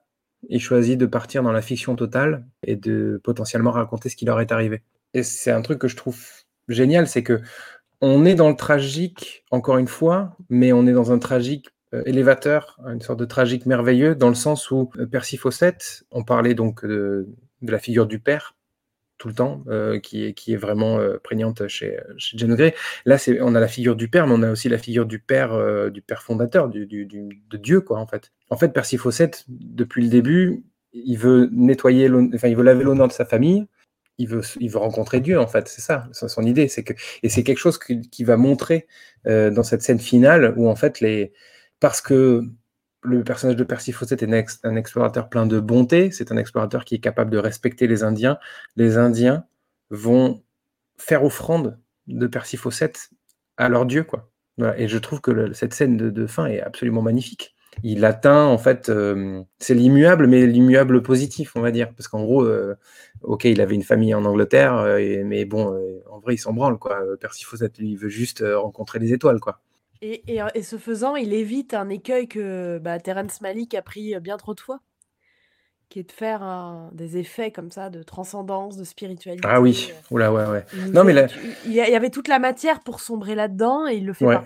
Et c'est ça qui est fabuleux, c'est en plus c'est quoi, justement, il, il, il arrive à, plonger dans le, dans le transcendantal, il arrive à plonger dans le merveilleux, mais tout en restant, euh, on va dire, les, pieds sur terre, quoi, très ancré. La, scène de procession où ils amènent euh, ah, euh, les corps. Avec les torches, là. Ouais. exactement, avec les torches et eux qui sont ben, comme en position christique, en fait. Enfin, c'est, t'as pas besoin de montrer plus, en fait. Tu on s'en fout de voir ce que eux voient. En fait, nous, on voit euh, ce qu'ils sont en train de vivre euh, à l'extérieur de leur corps. Et c'est ça qui compte, quoi. Et je trouve ça euh, extrêmement bien fait comme, euh, comme scène, quoi. C'est euh, En, en termes de mise en scène, comme je le disais, ouais, des, euh, ça arrive assez rapidement, c'est au bout d'un quart d'heure, 20 minutes, je crois. Il y a cette scène de chasse à cour complètement dingue. Enfin, dans, dans la mise en scène, dans le montage, dans l'énergie cinétique, dans l'utilisation de la musique. Mm. Enfin, c'est euh, complètement fou. Et le, et le film est à l'avenant et va euh, justement euh, assez crescendo là-dedans, quoi. Enfin. Non, non, vo- voyez le City of Z si vous l'avez pas, si vous l'avez pas fait, si vous aimez le cinéma d'aventure, c'est c'est quelque chose, quoi. Alors, euh, juste une petite, euh, euh, un- petit bémol, hein, mais vraiment un tout petit bémol. les piranhas n'attaquent pas les hommes, ok? Voilà. Donc, il, il fallait que je place cette anecdote pourrie. Les piranhas n'attaquent jamais les hommes, Euh, C'est pas du tout crédible. C'est un souvenir, c'est un conseil vacances de Mathieu. Voilà. Mais surtout, n'ayez pas peur de vous baigner dans les grandes eaux euh, amazoniennes. Les seuls risques à avoir, c'est euh, quand on est proche de la côte parce qu'il y a des caïmans. Voilà. Sinon, quand vous êtes dans les eaux profondes, il n'y a aucun risque. Les- vous n'allez pas être attaqué par les piranhas et euh, les, les alligators, enfin les caïmans, ne, ne se risquent pas aussi loin. Voilà, C'est quoi l'assurance de Discordia en cas de réclamation avec les éditeurs à moitié bouffés? Ah, il faut, il faut souscrire. Il faut d'abord souscrire au Libérapé. Euh, ensuite, on vous rembourse et il y a le- il y a la- l'assurance rapatriement. Voilà. Voilà. qui, qui marche à fond. On arrive au dernier film. Grosse désillusion pour ma part, Ad Astra, en date de 2019, que j'ai réévalué en, en le revoyant là pour le, pour le podcast. Alors, c'est. euh, je- comment dire, J'espère peut-être qu'il en a fini justement avec cette question du père, parce que là, c'est vraiment le film ultime là-dessus, qui est très particulier, moi, qui m'a déstabilisé par euh, la voix off permanente de Brad Pitt, De qui passe son temps à s'auto-analyser. En fait, ça fait partie du, bah, du, de tout le processus de sa mission, c'est-à-dire qu'on doit avoir quelqu'un de calme, de maître de ses moyens, sans émotion, qui n'a pas le, le pouls qui va au-delà de 80, si je me rappelle bien. Même quand il est en chute libre dans l'espace après une explosion, tu vois, le mec reste calme. Et, et c'est, et c'est euh, moi ce qui fait bizarrement la force. Et la première fois que j'ai vu la limite du film, c'est, c'est que c'est un film sur la désincarnation, sur le, le fait de vivre dans les traces de quelqu'un, de l'accepter et de ne pas avoir de vie en fait, du coup, et d'être totalement sans émotion, d'être vraiment la surface plane des surfaces planes. Et, Minéral, minéral. Minéral. ah bah, là, on est, euh, on est au stade liquide, hein, même, je pense. Enfin, c'est même de gaz. On est, on est sur de l'éther euh, pur et simple. Je, hum, qu'est-ce que vous en pensez de ce film, Amandine Tu défends Ad Astra. Ah, C'est là qu'on arrive enfin à la Discord. Eh bah ouais, non mais moi j'ai, enfin, voilà, il m'a accueilli ce film. Je suis allée évidemment, j'ai couru le voir en salle le jour de sa sortie. en- Ah James Gray. Ah oui parce que j'ai un autre problème. Alors autant j'adore les films d'exploration, euh, autant j'ai un énorme problème avec tous les films d'espace où j'y vais à chaque fois parce que mais ça me terrifie. Mais donc j'ai un vrai vrai problème avec tout ça. J'ai Euh, j'ai le même des- souci. Des, des grands traumatismes liés au film, euh, au film qui se passe dans l'espace. Donc euh, j'y vais toujours à moitié, genre deux, deux pas en avant, un pas en arrière, voilà. Donc là, j'ai beaucoup Gray, de mal, pardon, pardon, j'ai beaucoup, beaucoup de mal à, à conceptualiser l'infini. Et Ouais. hum, par exemple, la scène de Gravity où euh, Sandra Bullock part en cloche, je sais que bah, tu sais, ça tourne forcément quand elle voit la Terre. Je fais Ah quand elle se retourne de l'autre côté et que c'est juste le vide spatial, je, je suis terrorisé. Ouais, non, bah, ça, me, voilà, ça me terrifie. Donc, ça commence avec 2001 et jusqu'au Interstellar, euh, Seul sur Mars, tous ces machins-là, j'y vais, mais je sais qu'une fois sur deux, j'en sors euh, pas en bon état. Euh, mais bon, James Gray, donc je fonce. Et là, euh, bah, en fait, j'adore parce que, oui, le, là, on est dans du, la psychanalyse, la parole constante, la question du père. On a Brad Pitt, qui est un acteur que bah, j'aime bien, donc j'étais contente de le voir chez James Gray. C'était une rencontre pour moi. Et ce mélange entre le plus intime, c'est-à-dire vraiment la relation au père, les- la- le doute, etc., et des scènes mais hallucinantes de bah, d'espace. Je pense à, alors je sais que je pense que vous l'avez pas aimé, mais moi je- ça m'a ça m'a soufflé quoi, la, la course poursuite sur la lune avec les effets sur le casque, Si, euh, les effets super. visuels, la couleur. Enfin, c'est Ah, Mathieu, il va râler en disant Ah, on n'entend pas de bruit de détonation dans l'espace. Ah non, non, non, c'est pas du Non, non, alors, pas... non, non, alors, ça, on va y venir tout à l'heure. Mais, Non, euh, ça, j'adore. Moi, non, la, j'adore. En fait, la course-poursuite est géniale. mais- on retrouve, euh, voilà, il y a ce mélange de. euh, euh, moi, à chaque fois, je peux pas m'empêcher de me dire, mais quel courage ce réalisateur qui va dans des genres euh, aussi différents, film en- de film après film, pour nous raconter son, son- son problème avec papa, quoi. Enfin, euh, et qu'il le, le fait avec euh, comme ça, avec des envies visuelles, avec des bandes son toujours incroyables. Enfin, et donc le film, bah, je, ouais, je crois que je l'ai vu peut-être deux, trois fois en salle, parce que c'est le genre de film. euh, où j'ai voilà la première fois c'est la découverte et la deuxième fois c'est l'appréciation et, et je défendrai Ad Astra parce que il est certainement bourré de défauts ce film mais euh, je suis pas sortie en, en ayant la trouille d'être infiniment petite. Parce qu'il Ouais. y avait cette voix off qui parlait de papa. C'était rassurant, comme un, Voilà. comme, un, comme un père qui parlerait à son bébé en train de naître, c'est ça? Ou en train d'être de- d'être en gestation dans le ventre de sa mère, c'est ça?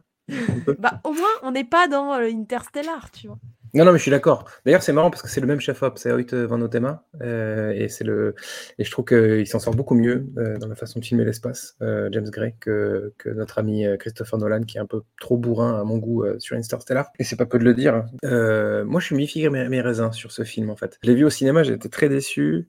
Je l'ai revu pour, le, pour les besoins du podcast et je, je l'ai revalorisé quand même un petit peu. Donc moi, j'ai un gros, gros problème avec les films de science-fiction qui se veulent réalistes. Donc James Gray, il a pour ambition de faire son Au cœur des ténèbres dans l'espace, dans une mouture qui décrit, je cite, comme euh, le voyage dans l'espace le plus réaliste jamais vu au cinéma. Alors, pourquoi pas? Euh, On essaye de passer un contrat moral avec euh, le spectateur en lui disant ça va être le truc le plus réaliste possible, etc. Soit il a dû faire énormément de recherches, le co-scénariste Ethan Gross aussi. Il y a plein de choses qui fonctionnent très bien. Euh, la course-poursuite euh, lunaire, euh, par exemple, je trouve fabuleuse. Et c'est tout, ça, tient debout. Il y a plein de choses, qui, plein d'autres détails dans le film qui, qui- qui tiennent. Mais à partir du moment où on passe en contrat avec le spectateur, on peut pas faire pipi dessus euh, juste après. Euh, voilà. Et si on veut faire le film le plus réaliste qui soit dans l'espace, eh ben, je suis désolé, mais il n'est pas possible que Bradou, euh, eh ben, en deux secondes, il arrive à monter dans une fusée, ou que, par exemple, il arrive à traverser un champ d'astéroïdes avec une simple porte de métal. Voilà. Donc moi, ça m'a complètement sorti du film. En fait, j'ai adoré la première moitié du film. Euh, jusqu'au moment où il doit s'incruster dans la, fusée qui part depuis mars, si je dis pas de bêtises. Après, j'ai complètement décroché en fait. Ça m'a sorti du truc. Je me suis dit en fait, il m'a pris pour un con. Euh, euh, il m'avait promis quelque chose qu'il n'a pas réussi à tenir. De la même manière que John Krasinski et Emily Blunt n'arrivent pas à tenir leur, postulat dans, Sans un bruit, qui est un film qui est censé être silencieux et qui ne l'est pas. On nous prend pour un peu pour des cons euh, là-dessus et ça m'a vraiment gêné. Alors je sais que je passe sans doute par un pisse froid, euh, que je m'a- je m'attarde sur des détails, mais voilà, moi ça m'a posé un problème. Néanmoins, donc comme j'ai dit, j'adore la première moitié et notamment parce qu'il y a cette idée qui traverse le film que j'adore. C'est une sorte de double métaphore, en fait, qui était un peu celle de, First Man de Damien Chazelle, mais bon, euh, James Gray, il a vachement plus de talent que, que, Damien Chazelle. Et c'est un peu logique, puisque les, deux films, en fait, ils puisent dans, dans, ce film qui est assez génial, qui est L'étoffe des héros de Philippe Kaufman, et euh, que je recommande à tout le monde si, si, les, les auditeurs l'ont pas vu. Euh, donc, d'une part, il fait de la conquête spatiale le vaisseau d'une quête intérieure, en fait, une quête intime, euh, celle de, Brad Pitt, euh, qui veut essayer de retrouver papa, euh, mais pas que, en fait, qui veut aussi essayer de, repousser ses limites en tant que personne. Et d'autre part, et c'est là qu'on a, le, comme tu le disais, Amandine, on a la petite histoire qui rencontre la grande, c'est de faire de la conquête spatiale un miroir de la conquête de l'Ouest, en fait, en faisant du système solaire une frontière à repousser sans cesse, quelque chose d'hostile, quelque chose de violent, euh, où on a justement des pirates lunaires qui, qui attaquent le convoi de Brad Pitt comme ils attaqueraient une diligence, en fait, 300 ans plus tôt. Et, euh, et je trouve ça euh, super parce qu'en fait, il arrive à faire une. Quand on parlait de, sa capacité à s'incruster dans des genres, euh, James Gray, et bien là, je trouve que c'est encore mieux maîtrisé parce que il arrive à faire d'un film de SF un, western. Et c'est malheureux parce que tout ça s'arrête à Mars. Voilà. Une fois que- une fois qu'on arrive à Mars et une fois qu'on ben, qu'on commence à taper dans le bois dur parce que du coup, bah, Brad, il est tout seul euh, dans l'espace pour aller chercher son père, je trouve que ça fonctionne bien. Voilà. Et qu'il doit couper le cordon à la fin. Oui, voilà. il doit- littéralement. Exactement. Euh, non, mais voilà, il y a- c'est un peu, ouais, c'est vrai que ça, j'y avais pas pensé. Tiens, c'est un peu la symbolique pour les nuls. Euh, c'est un peu, euh, ouais, couper le cordon, quoi. hein. Laisse-moi partir, Brad, laisse-moi partir. Mais hum, je trouve que il y a à boire et à manger dans ce film-là et que, la première moitié est extrêmement réussie. Euh, en plus, cette, idée que, que, fait, il n'y a plus rien sur Terre, que la, Lune, voire Mars, c'est carrément devenu en fait des, espèces de, de- des postes avancés de, de, de guerre, quoi. Donc euh, que, que tous les, euh, donc, euh, en fait, l'humanité est tellement destructrice qu'elle a été capable carrément de, coloniser d'autres planètes et d'en faire des lieux de, guerre. Je trouve ça, je trouve cette idée absolument géniale. Mais voilà, on n'en fait quasiment rien. Et puis encore une fois, comme je disais tout à l'heure, Là, là, il y a des seconds rôles, mais les seconds rôles sont pas du tout utilisés parce qu'en vrai, c'est vraiment c'est du Brad Pitt, du Brad, oula, le, le lapsus, Euh, c'est du Brad Pitt porn. Hein. Euh, là, il est partout, il est dans tous les. Du Brad Pitt, on peut le dire, oui. Du Brad Pitt, exactement. Il est, il est dans le, il est dans, dans tous les plans. euh, même Tommy Lee Jones, il n'existe quasiment pas. euh, c'est dommage parce qu'en plus il y a des bons acteurs euh, en, en second rôle. Enfin, on a Donald Sutherland, on a Ruth Nega, on a euh, et on a euh, donc Tommy Lee Jones. C'est dommage de ne pas les avoir un peu plus utilisés. Euh, euh, voilà. Alors après, en effet, c'est une quête intérieure, comme je disais. C'est la quête de, de Bradou. Euh, il faut qu'il aille se trouver lui-même jusqu'à aller à l'autre bout du système solaire. Mais je trouve ça dommage, quoi. Voilà.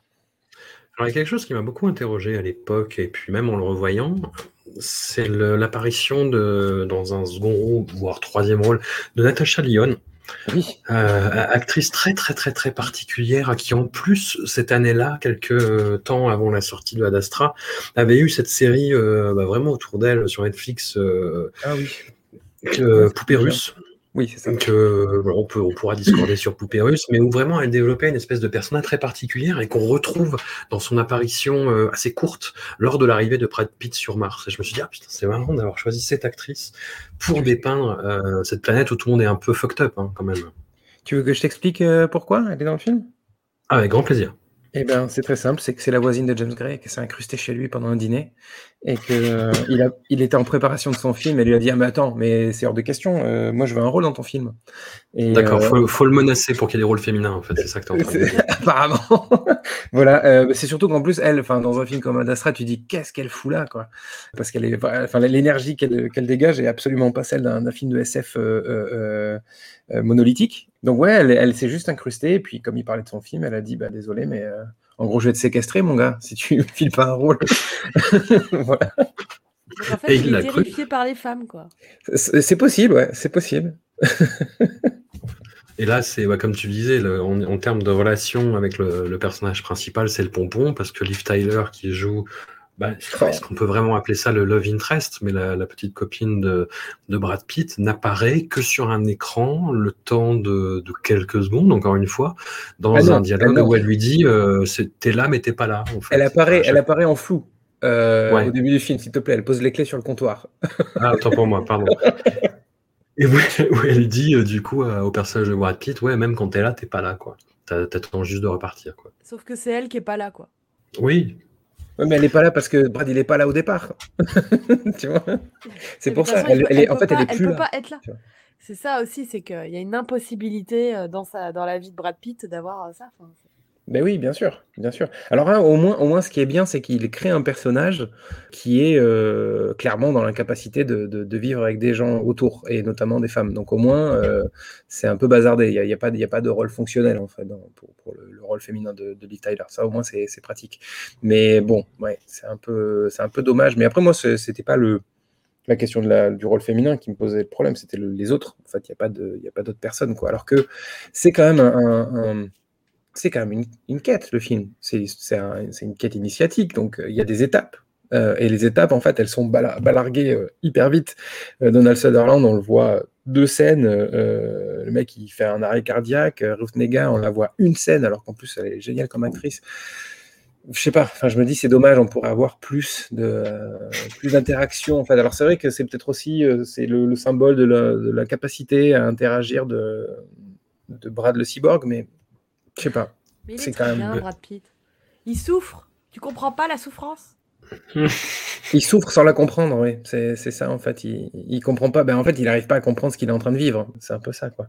C'est ça qui est terrible dans la scène avec Rufnaga d'ailleurs, c'est qu'elle lui dit en gros euh, votre, votre père a tué mes parents et euh, lui euh, n'a rien dans. Ah. Mais bah, après c'est dans la logique du film, c'est dans, dans, dans la logique totale et c'est ce qui est très déstabilisant, je trouve. Justement, ce, ce, ce côté. Tu parles de canicité sciatique, mais je sais même pas si le personnage euh, évolue en quoi que ce soit, quoi. Le... Bah si, dans le sens où en fait il va, il va, il va aller tuer le père.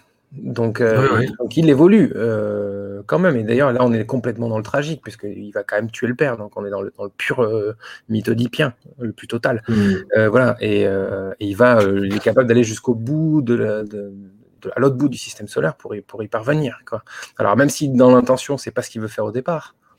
Mais, euh, mais quand même, il y a, y y cette idée de- de- d'avancer aussi, parce que, en plus, dans, dans le film, euh, plus il avance, plus il s'éloigne de la Terre, et plus il se retrouve en, en connexion avec ses propres émotions, on va dire. Parce qu'en fait, euh, ce qu'on n'explique pas, c'est qu'il finit par, euh, au, fil du film, il finit par retrouver un semblant d'émotion, en tout cas d'émotion. Je sais pas si c'est des émotions, mais en tout cas, c'est des, sortes de, réactions. Quoi. Par exemple, quand il, euh, quand il se retrouve seul dans l'espace, paumé, à côté des anneaux de Saturne, euh, on le sent qu'il, entend qu'il hyperventile, par exemple. Voilà, ce qui n'est pas le cas quand, au début de la, scène, quand il tombe de la station spatiale et qu'il va s'écraser sur Terre, où il est totalement dans le contrôle, il est en train de parler euh, au- à la tour de contrôle, en disant, Ah, c'est bon, vous inquiétez pas, machin et tout. Et ben là, là, on, sent qu'il il perd pied, en fait. Donc, il y a quand même une quête initiatique dans le sens où il va redécouvrir ce que c'est que d'être, d'avoir des émotions et donc d'être un homme, j'imagine, un peu. Hmm. Après, ça partie.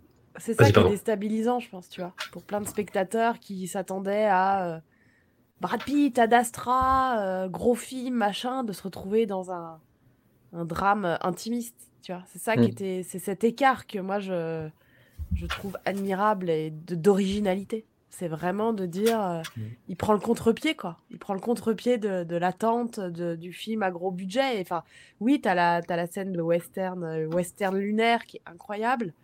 Mais en fait, plus le film euh, avance, plus il y retrouve euh, une veine, euh, une veine euh, intime qui est. Qui... Enfin, moi, j'étais entourée de, d'amis ou de spectateurs qui étaient euh, agacés, quoi, profondément agacés en disant ça va, la psychanalyse de bazar, papa, le cordon. J'étais pas du tout laissé emporter, en fait, par, par ça.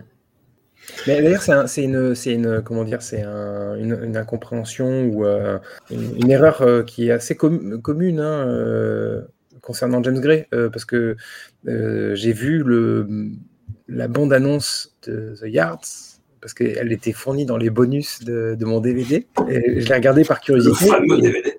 et le, et, le, et le trailer et le trailer et la bande annonce est filmé comme un film d'action quoi. Et je me dis en fait, faudrait peut-être se pencher sur comment sont aussi marketés, comment sont euh, pro, euh, euh, vendus euh, les films de James Gray. Et je- si je me souviens bien, Ad Astra, c'est un peu vendu comme euh, tout, tout, tout, tout, tout, une aventure dans l'espace, quoi.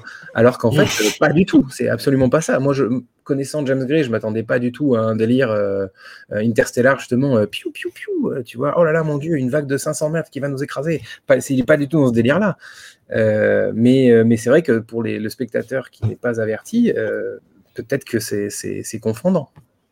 Moi, ça me renvoie à ce qu'est devenu le genre science-fiction. C'est très particulier parce que tu, je ne sais pas si tu peux refaire un film maintenant, vu vu, euh, le stade où on arrive à l'humanité, vu les menaces existentielles qui pèsent sur elle, Mm. je peux pas, si, je sais pas si peut- tu peux faire quelque chose de, de, posi- de positif ou d'exaltant. Enfin, la science-fiction, c'est à la base une exacerbation des progrès technologiques pour servir d'avertissement, voilà, pour euh, gro- grossir le trait de ce qui pourrait arriver si, en gros, quoi.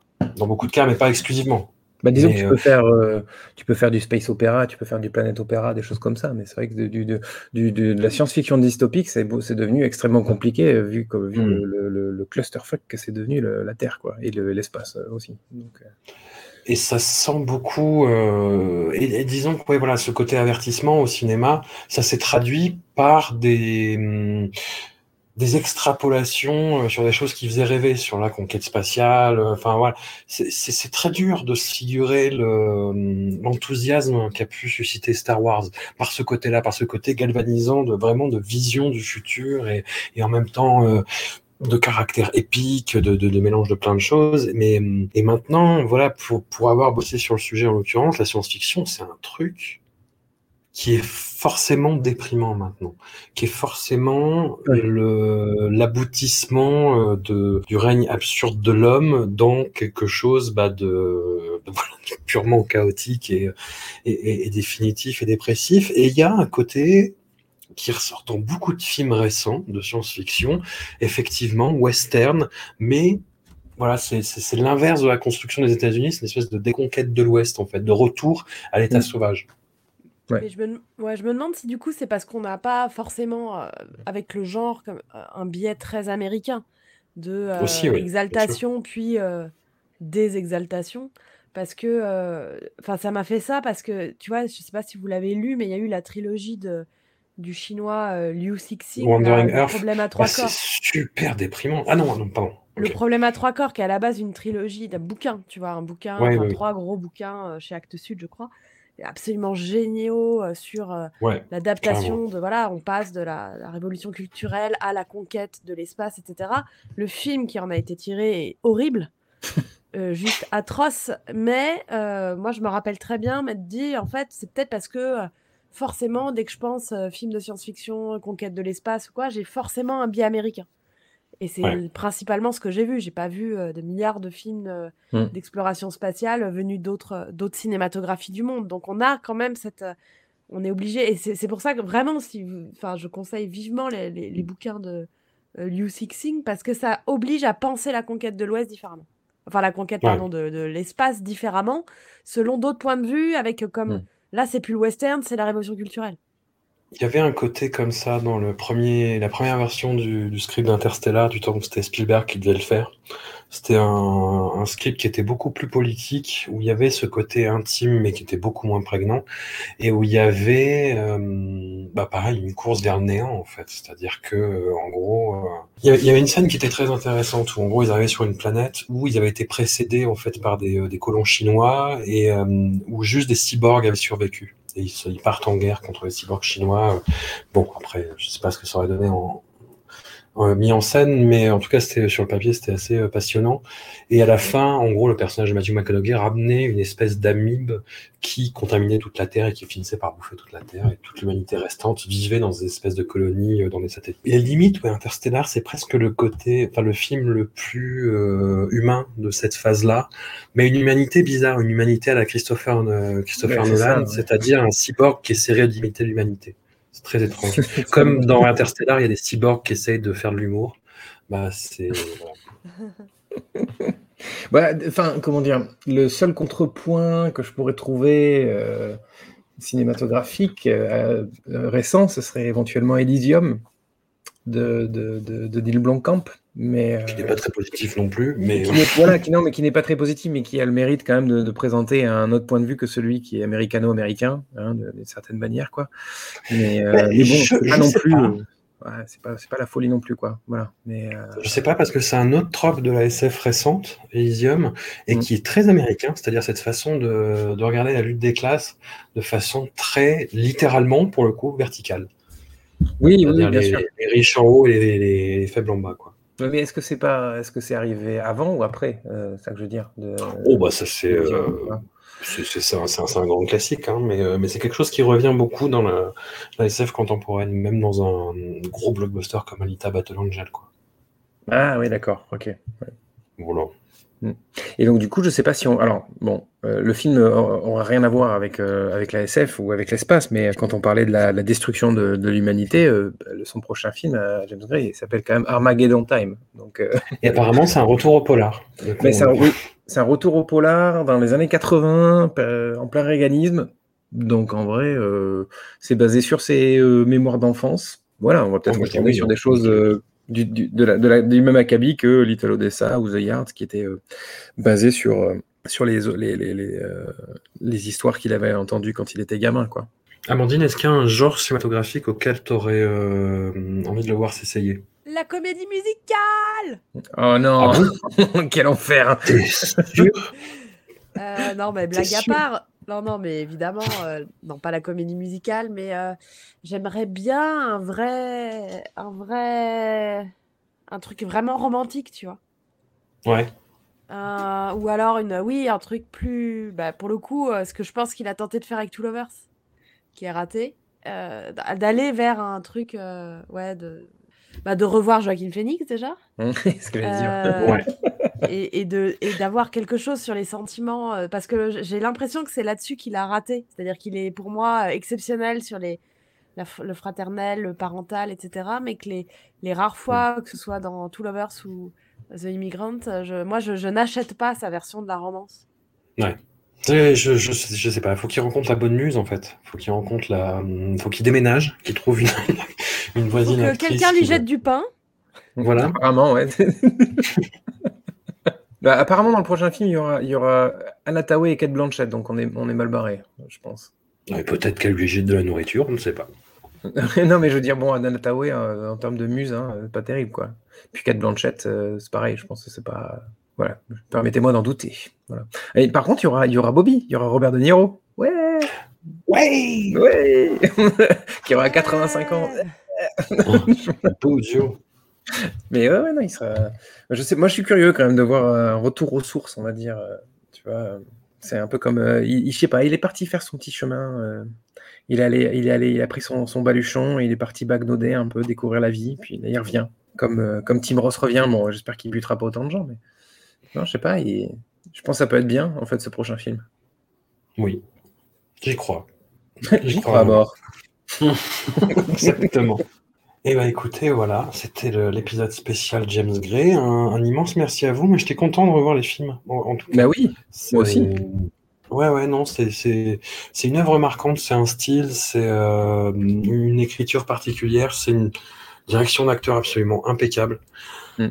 À part euh, deux, trois trucs. Et tu vois, moi, moi je, je- de- des cinéastes avec lesquels j'ai grandi, avec lesquels j'ai vraiment grandi, c'est-à-dire ceux qui ont sorti leurs films à partir du moment où j'ai j'ai commencé à un peu soigner ma, fi- ma cinéphilie, je crois que James Gray, c'est le seul dont je ne me suis pas lassé. Moi, Paul Thomas Anderson, par exemple, il, a fini par me gaver, euh, Quentin Tarantino aussi, un peu d'une certaine manière. Et en tout cas, il y a des périodes où j'ai pas toujours adhéré à ce qu'il faisait. Et alors que James Gray, c'est vraiment celui où je me dis, je vais aller le voir avec beaucoup de plaisir. Et même si c'est pas bien, j'ai quand même cette attente de me dire, oh, il y a un nouveau film de James Gray, quoi. Voilà. Et euh, c'est vraiment, euh, ça fait vraiment partie de. Je crois que c'est le seul. J'arrive pas à, penser à un autre en fait. Il y, y a des réalisateurs qui existaient déjà avant que je continue de suivre, mais vraiment celui-ci, c'est euh, celui avec lequel j'ai grandi, quoi. Tu vois. Amandine, pareil de ton côté. Ouais, je- j'essaye de réfléchir en même temps et non, je suis d'accord, je, je vois pas, euh, pas vraiment d'équivalent euh, de, de gens avec qui tu achètes ton ticket de cinéma les yeux fermés en te disant que tu lui fais confiance pour t'amener quelque part, quoi. Donc euh, oui, il doit y en avoir certainement d'autres, mais euh, euh, James Gray, je sais que j'ai, je suis toujours curieuse de ce qu'il fait et comme à chaque fois, souvent ça change. Je suis toujours contente de, voir ça. Euh, et par ailleurs, je trouve que c'est un cinéma qui est ambitieux visuellement, en termes de gestion de la bande son, en termes de. C'est quelqu'un qui s'est pas reposé sur euh, des formules, quoi. Et ça, c'est. Il a des formules, mais je veux dire, a. J'ai toujours l'impression qu'il essaye de créer quelque chose et, et ça, c'est quand même euh, assez rare, quoi. Il aurait pu tout à fait nous répéter La nuit nous appartient jusqu'à jusqu'à en changeant juste trois communautés, quoi. Et il l'a pas Mm. fait. Et donc, euh, moi, quelqu'un qui prend ce risque-là, euh, risque financier, euh, d'aller se promener sur la Lune ou au fin fond de l'Amazonie, bah, je, ouais, j'applaudis et, et je lui donnerai toujours, toujours mon billet. Très très belle conclusion. Nous remercions encore une fois Mathieu. D'ailleurs, il nous a dit si on passe à Bruxelles, il paye sa tournée. Tu as été entendu, Mathieu. On passera à Bruxelles, je sais pas quand, mais euh, on compte sur toi.